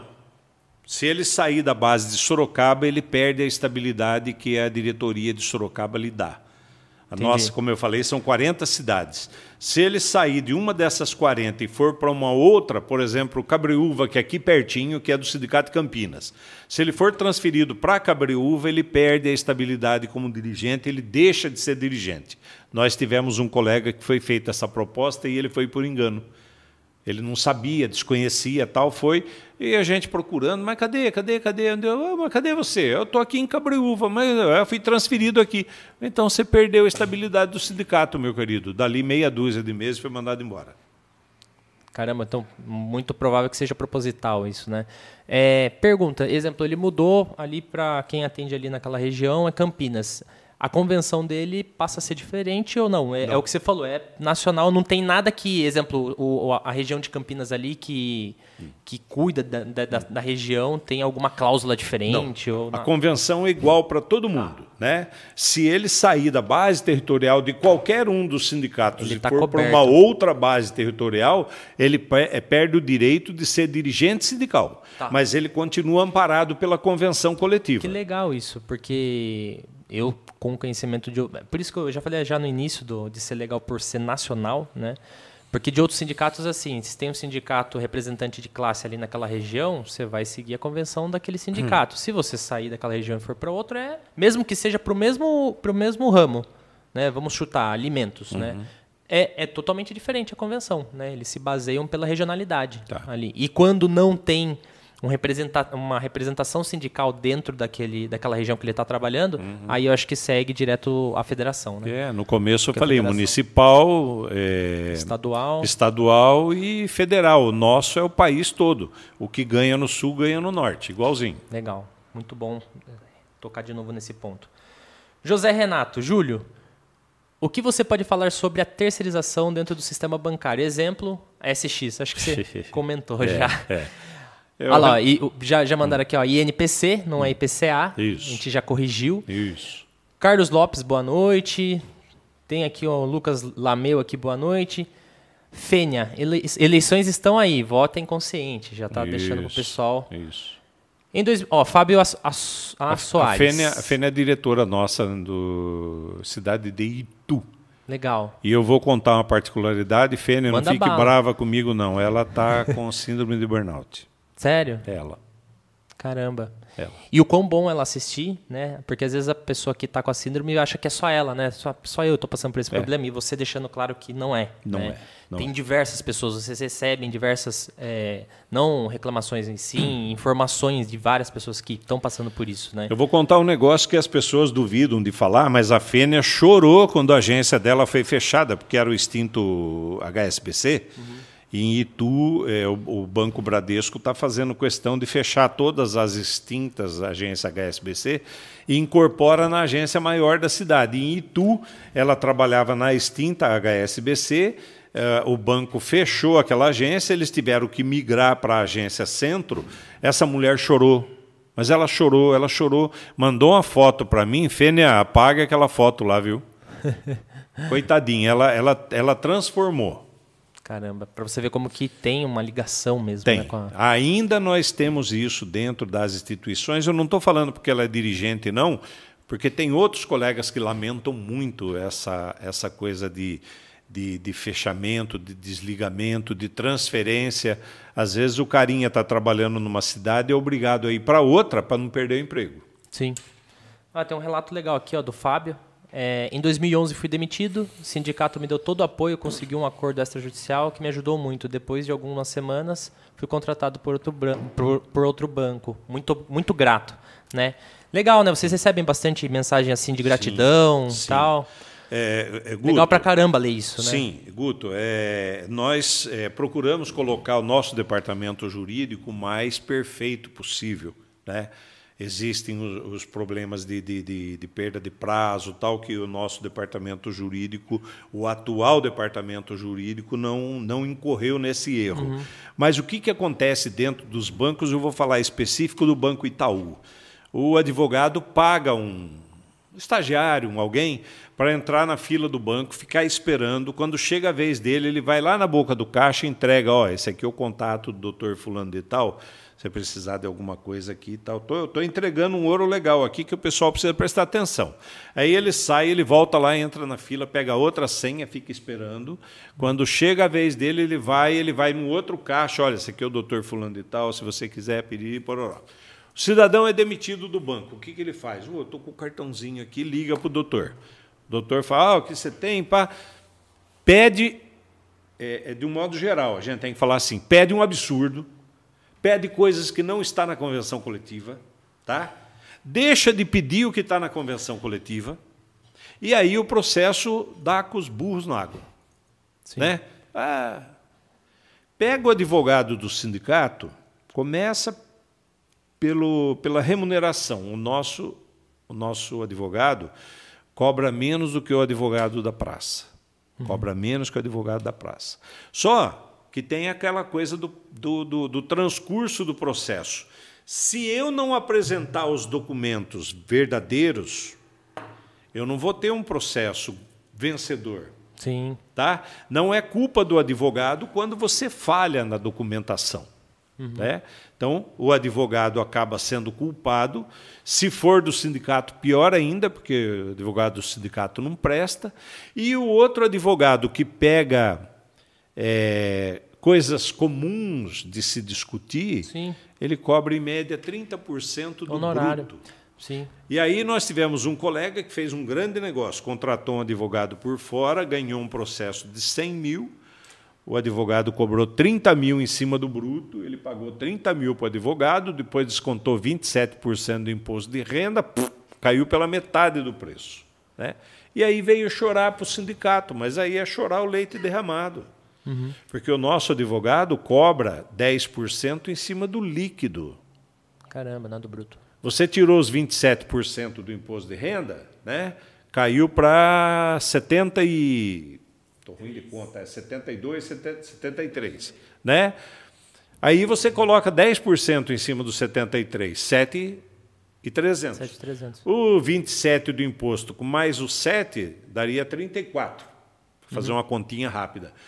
No caso do, do advogado particular, ele pagou 30% em Mais cima 27. do valor bruto e mais os 27 em cima, quer dizer, ele acabou pagando em torno de 40, 50 mil É, vamos colocar aí, ele reduziu pela metade. pela metade.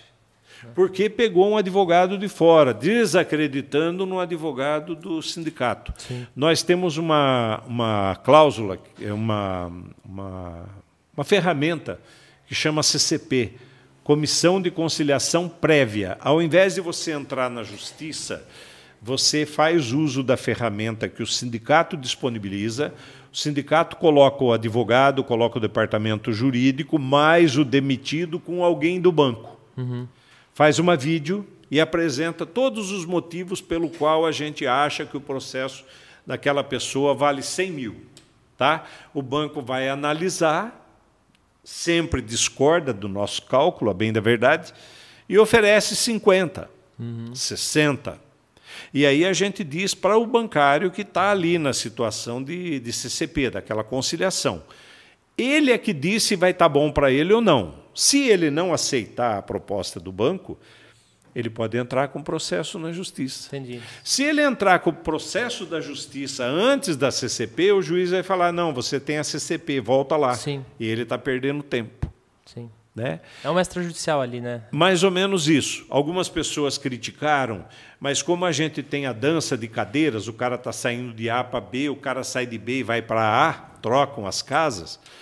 De repente ele já está com alguma coisa engatilhado, muito mais vale a pena fazer um acordo Sim, pela, pela do CCP do que esperar 10 anos como o Julião esperou para pegar um dinheiro que ficou Parado. represadinho, paradinho ali Parado. né?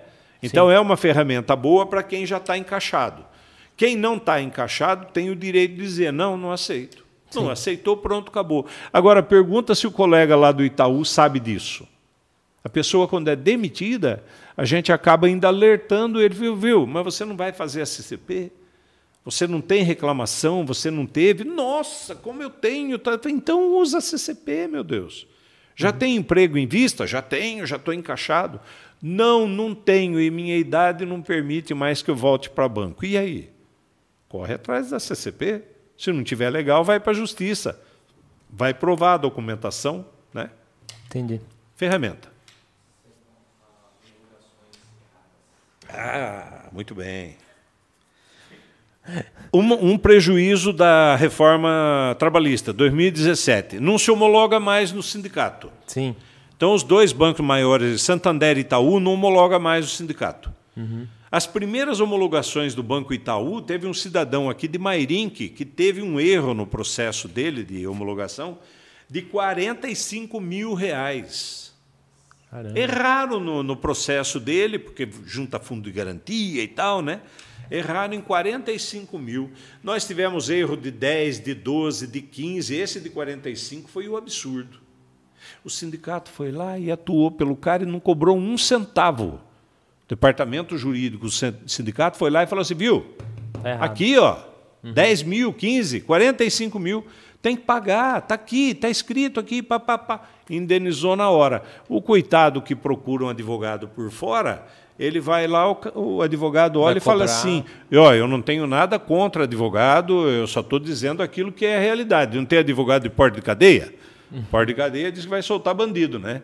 Tem advogado, pega o processo lá e fala assim: ó, Está dando 3, 5 mil de diferença aqui, o seu fundo de garantia, vamos cobrar, cobra do banco, o banco vai pagar ele, ele vai cobrar o percentual em cima daquilo que ele fez. Caramba. Quando o sindicato faz de graça.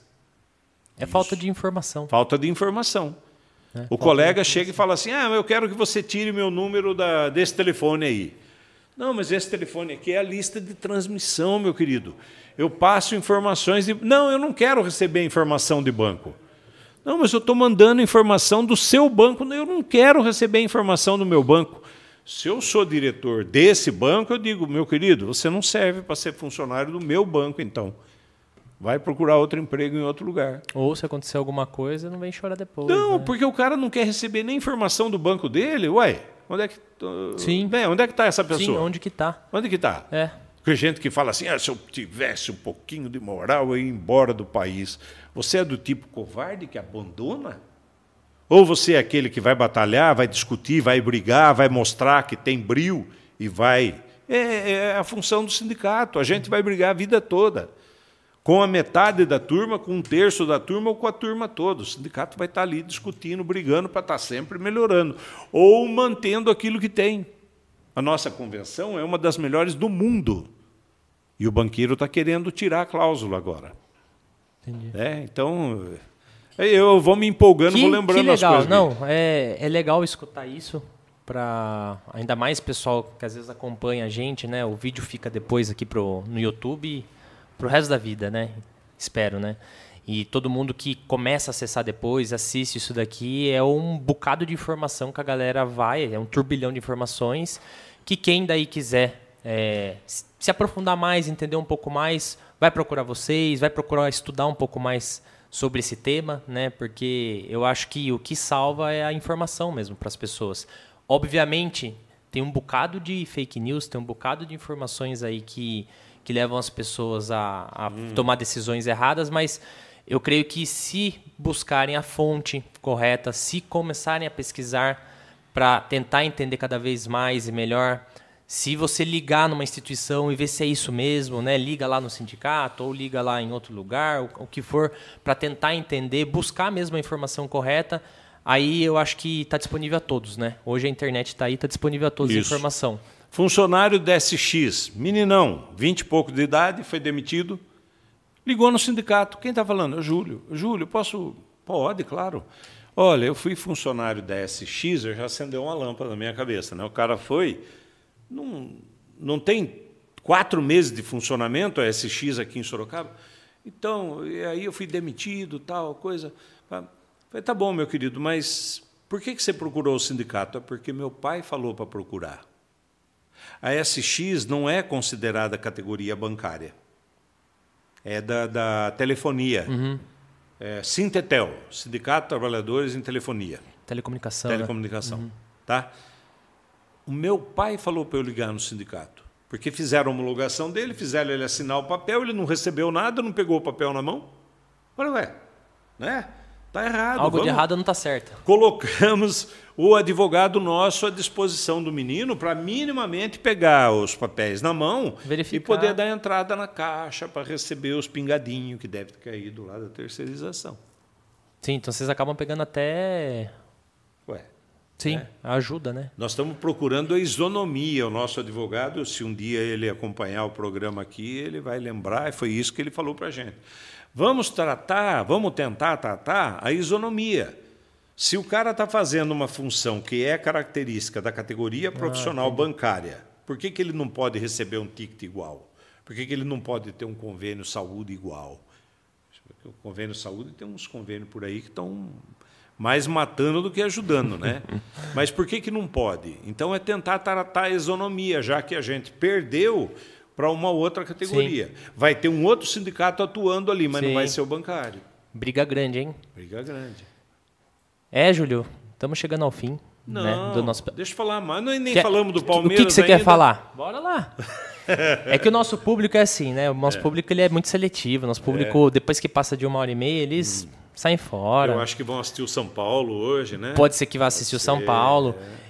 Mas assim, nada impede também da gente trazer você de volta depois, qualquer outro dia, e falar sobre temas diferentes, ou até se aprofundar em algum tema desse, porque tá. cada tema que a gente debateu hoje foi superficial. E dá um podcast cada tema, né? Se a gente for falar um pouco mais detalhado, ou até mais do que uma, duas, três horas tá. de podcast. Mas o que é legal é, é isso, a gente pegar a superfície do, do conhecimento, ter um detalhamento um pouco dentro de cada pergunta aí que, que a gente for fazendo para você e você explicando para que as pessoas entendam e tenham aquela primeira interação, aquele primeiro contato do que, pô, esse assunto, o que, que é um sindicato, né? Tem gente que não sabe. E a partir desse momento, as pessoas querendo se aprofundar mais no tema, buscarem vocês, né? Ou assistirem o episódio por completo, para conseguir entender um pouco mais o que, que é o movimento sindical, o que, que o sindicato faz, o que o sindicato é, né? Quem é o Júlio, né? E como que funciona tudo isso e consiga buscar informação na fonte correta, que são vocês, né? Então a gente traz hoje aqui no nosso podcast pessoas que são referência e pessoas que são aquelas que vão trazer as informações corretas sobre aquele tema. Então hoje é agradecer você mesmo pelo, pelo bate-papo que a gente fez aqui. Gostaria de perguntar para você se você tem alguma ideia, alguma frase que você queira deixar para o público, se quiser deixar naquela câmera ali. pra gente fazer um corte legal Você seu. Sabe que agora que eu vi que tem uma câmera tem. ali, aquela é sua. Tinha essa aqui. Não, aquela é sua. E eu olhei sempre para errada. Não, aquela Vamos fazer é sua. outro programa para eu olhar para Vamos, a gente então. vai fazer. A gente vai fazer sim, porque tem vários temas que eu gostaria de falar um pouco sobre a parte da, da, da justiça do trabalho, temas que eu gostaria de me aprofundar mais, mas eu acho que daí daria para um outro podcast. Se tem alguma frase, alguma, alguma ideia, algum, alguma coisa que você queira passar para o público que está assistindo a gente? É, eu eu, eu, em primeiro lugar, eu quero dizer o seguinte, que é, a gente falou um pouquinho sobre fake news aí, tem um monte de, de assuntos relativos ao movimento sindical que são fake news. São pessoas que desacreditam do movimento sindical, que resolvem atirar pedra, como eu te falei, a questão do, desse pessoal que já não tem mais a carteira de trabalho assinada, esse pessoal acaba ficando com bronca daquele que tem Sim. e acaba tirando pedra tal. De qualquer forma, o movimento sindical ele defende a coletividade. Uhum. Nós estamos sempre em busca do melhor para o trabalhador. Se a gente não consegue atingir o objetivo, perto dele a gente vai ficar. Né? É, no caso do bancário, por exemplo, a gente não pode prometer que vai dar 5% de ganho real, porque nós negociamos com o pior dos patrões. Como eu falei, ele analisa o país com dois anos de antecedência. Mas é importante que você acredite no seu sindicato, que você acredite no movimento sindical, que você não se deixe levar por aquelas informações que diz que o sindicalista é baderneiro, porque se nós temos a função de fazer uma paralisação, você vai prejudicar alguém? Vai. Mas nós não estamos fazendo aquilo para fazer bagunça, nós estamos atrás de um benefício, de um algo que a gente sabe que pode ser pago, que pode ser cumprido. Né? As pessoas falam assim: é, mas como é que a minha empresa vai pagar a PLR? Poxa, se você trabalha numa lojinha, desculpa, o banco não é lojinha. O banco ganha bi por ano. E é por isso que nós colocamos a PLR, participação nos lucros e resultados. Então, o movimento sindical está sempre em busca do melhor. Uhum. Se você não acredita no movimento sindical, procura, assistindo esse programa, procura ouvir as coisas que eu falei, porque do que eu falei não tem mentira nenhuma aqui. E lembrando que toda segunda-feira tem o Falaban. E né? tem o, o pessoal Falaban, que quiser acompanhar mais a fundo, justamente. tem o Falaban. Antes de terminar, tem uma Antes. última questão aqui. Eu estava vendo aqui do, do Jefferson. Hum. Do Jefferson. Hum. É, vamos para uma última questão aqui, Júlio, só cortando um pouco você. Do Jefferson, ele, ele mandou aqui uma pergunta bem legal. Boa noite, Júlio. Você poderia falar um pouco sobre a cota de funcionários PCD que os bancos têm de ter? Obrigado. Sim. sim. É, essa cota foi criada. É, não vamos misturar as estações aqui, porque tem aquela cota do negro em faculdade, que Sim. tem gente que critica e tal. É, Mas vejo... banco, banco, não é banco tem alguma cota diferente? Acho que a cota de PCD é. É, o PCD é para a pessoa que tem deficiência física. É, é, sim, mas acho que é 2 ou 3% da, da quantidade de funcionários. Se não me falha, é 5%. Dependendo do Dependendo do, da quantidade de funcionários. É. Daí ele vai dois, três, Isso. acho que até chegar a cinco. Aí nós temos uma, uma convenção coletiva nacional. Então pega. A pessoa que tem é, o problema, que ser é, Que é PCD, deficiente. que tem uma deficiência, ela não tem estabilidade de emprego, mas ela tem um emprego garantido por conta da sua situação física, Sim. mental, né? Quando uma pessoa é desligada, tem que haver um motivo. Não pode ter uma perseguição é, política, uma perseguição porque aquela pessoa é diferente. e- Até um bullying, né, sobre isso. que acaba virando bullying, perfeito. Então, essa pessoa ela não tem estabilidade definitiva, mas o que a empresa tem que fazer é que, se demitido um, tem que contratar outro no lugar. Outro PCD. No nosso caso, Guto, a pessoa pode ser mandada embora aqui em Sorocaba e o banco pode admitir lá na Bahia. Ah, não é dentro do. Mas na.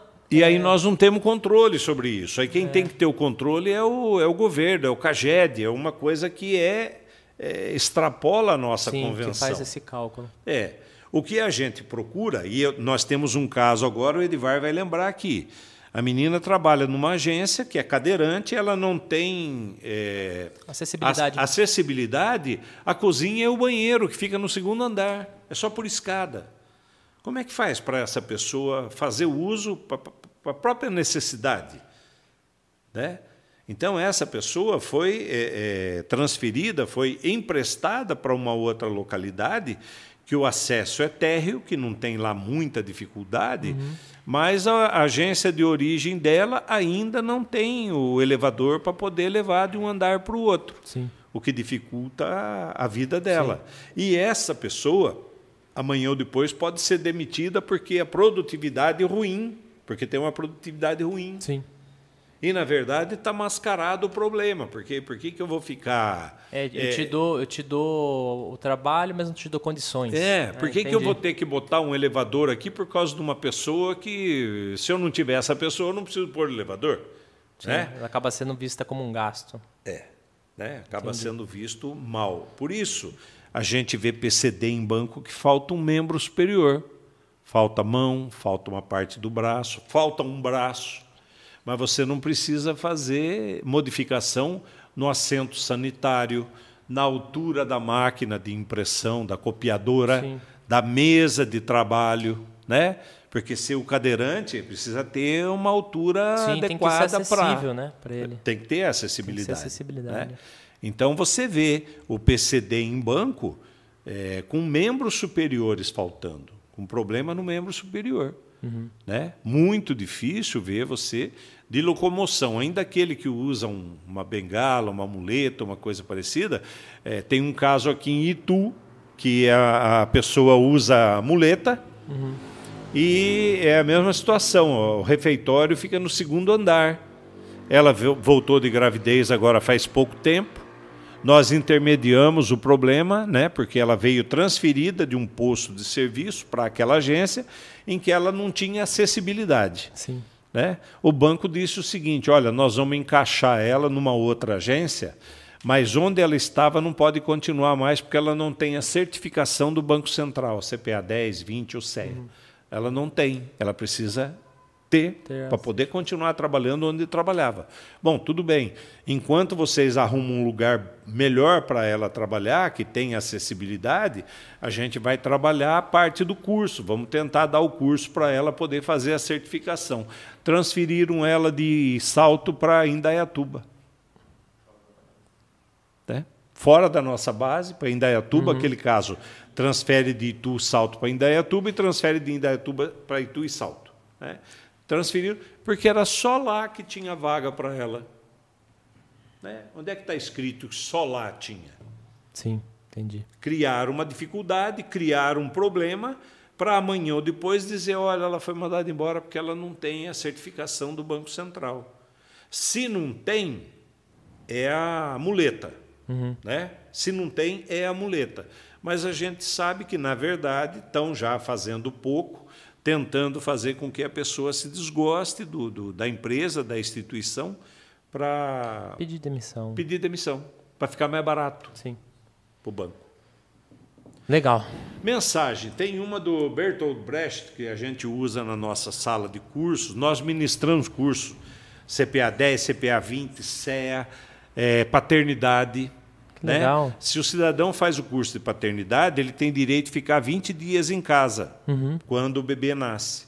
Né? Que legal. Nós ministramos esses cursos no, no sindicato. Nós já tivemos parceria com a FGV, falar, falo, falo com gosto Sim. isso. FGV é uma Tivemos parceria com a FGV e nós montamos 14 turmas de pós-graduação lá dentro, quando a própria FGV não conseguia montar uma turma, nós montamos 14.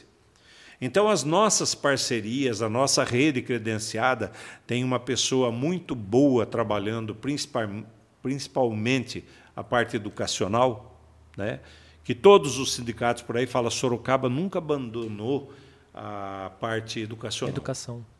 né? E é verdade, a gente está sempre correndo atrás. Esses cursos a gente ministra ali, e nessa sala nós temos uma frase do Bertolt Brecht, que agora vai me fugir o, o- a redação inteira, mas diz que eh, tem pessoas que brigam e são importantes. Tem as pessoas que brigam toda semana e são mais importantes. Tem as pessoas que brigam a vida toda. Essas são as fundamentais. Né? É uma frase do Bertolt Brecht, se procurar, é uma das frases mais conhecidas dele. É a mensagem que eu deixo hoje para os colegas de casa, para qualquer que seja a categoria. Porque enquanto tiver um sindicalista brigando em favor do trabalhador, você pode ter certeza que aquilo ali tem uma finalidade coletiva. Alguém vai estar brigando ali para o benefício coletivo.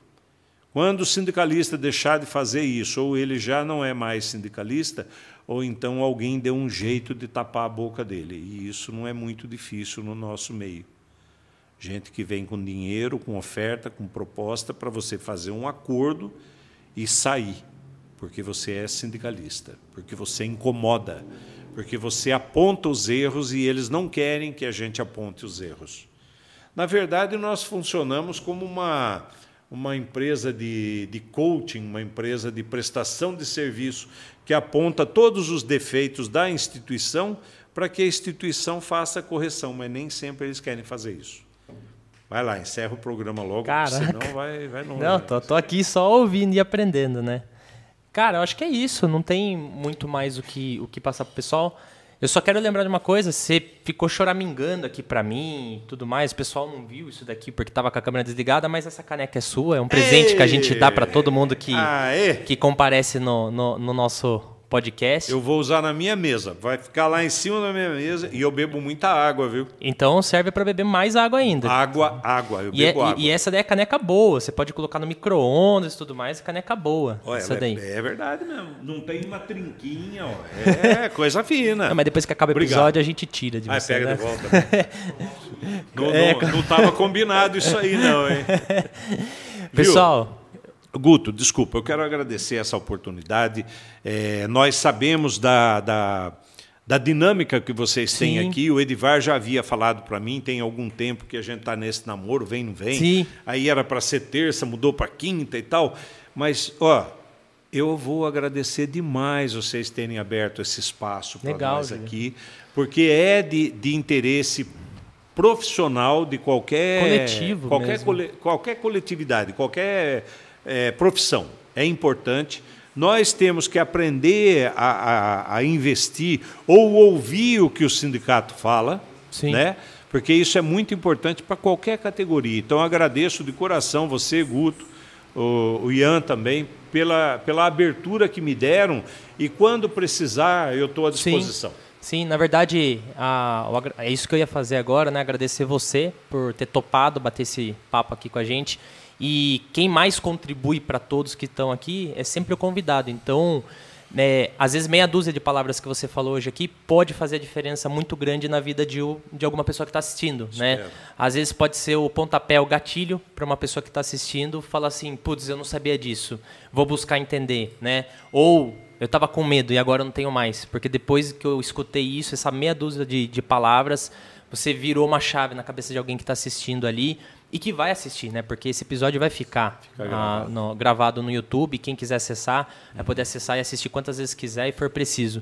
Então, é agradecer você novamente por Valeu estar Cast, aqui. É, né? vale o cast. Vale o cast. E não vote errado, pelo amor de Deus, porque depois vem reclamar pro sindicato, você votou no cara errado lá, meu. Pessoal, muito obrigado a todos que acompanharam a gente. Gostaria de novo de agradecer Manduri Super Troca de Olhos, é um parceiro gigantesco nosso aqui, que cede o, nosso, cede o espaço para a gente fazer o podcast, bater um papo legal, trazer informação de valor mesmo né, para o pessoal que está assistindo. E agradecer o Júlio novamente. Obrigado, Júlio. Espero que a gente tenha novamente diversos podcasts que a gente sente. Se você quiser chamar a gente também lá pro podcast de vocês, a gente, a gente senta lá. Tá bom. Ah, que- Eu só fico vendo mímica, mas eu não, É, eu não, eu não é- entendo muito bem as Então. mímicas. Ah, não, mas isso daí eu deixo pra depois. Isso daí, isso daí deixo pra depois. Isso daí eu falo no off com ele aqui. Não, não é máscara de mergulho, né? Não, não, não, não. Pessoal, muito obrigado a todos que acompanharam. Muito obrigado ao Júlio novamente, ao próprio Sindicato dos Bancários por, por ceder o Júlio aqui com a, com a gente para passar essas informações. Hã? Sindicalize. Não, isso é com o Júlio. Não, Não, posso é. levantar nenhuma bandeira. Acredite e sindicalize-se, porque é importante a sua participação. Sim. Sempre. Pessoal, muito obrigado a todos. Tenham todos uma boa noite e até a próxima. Até. Tchau.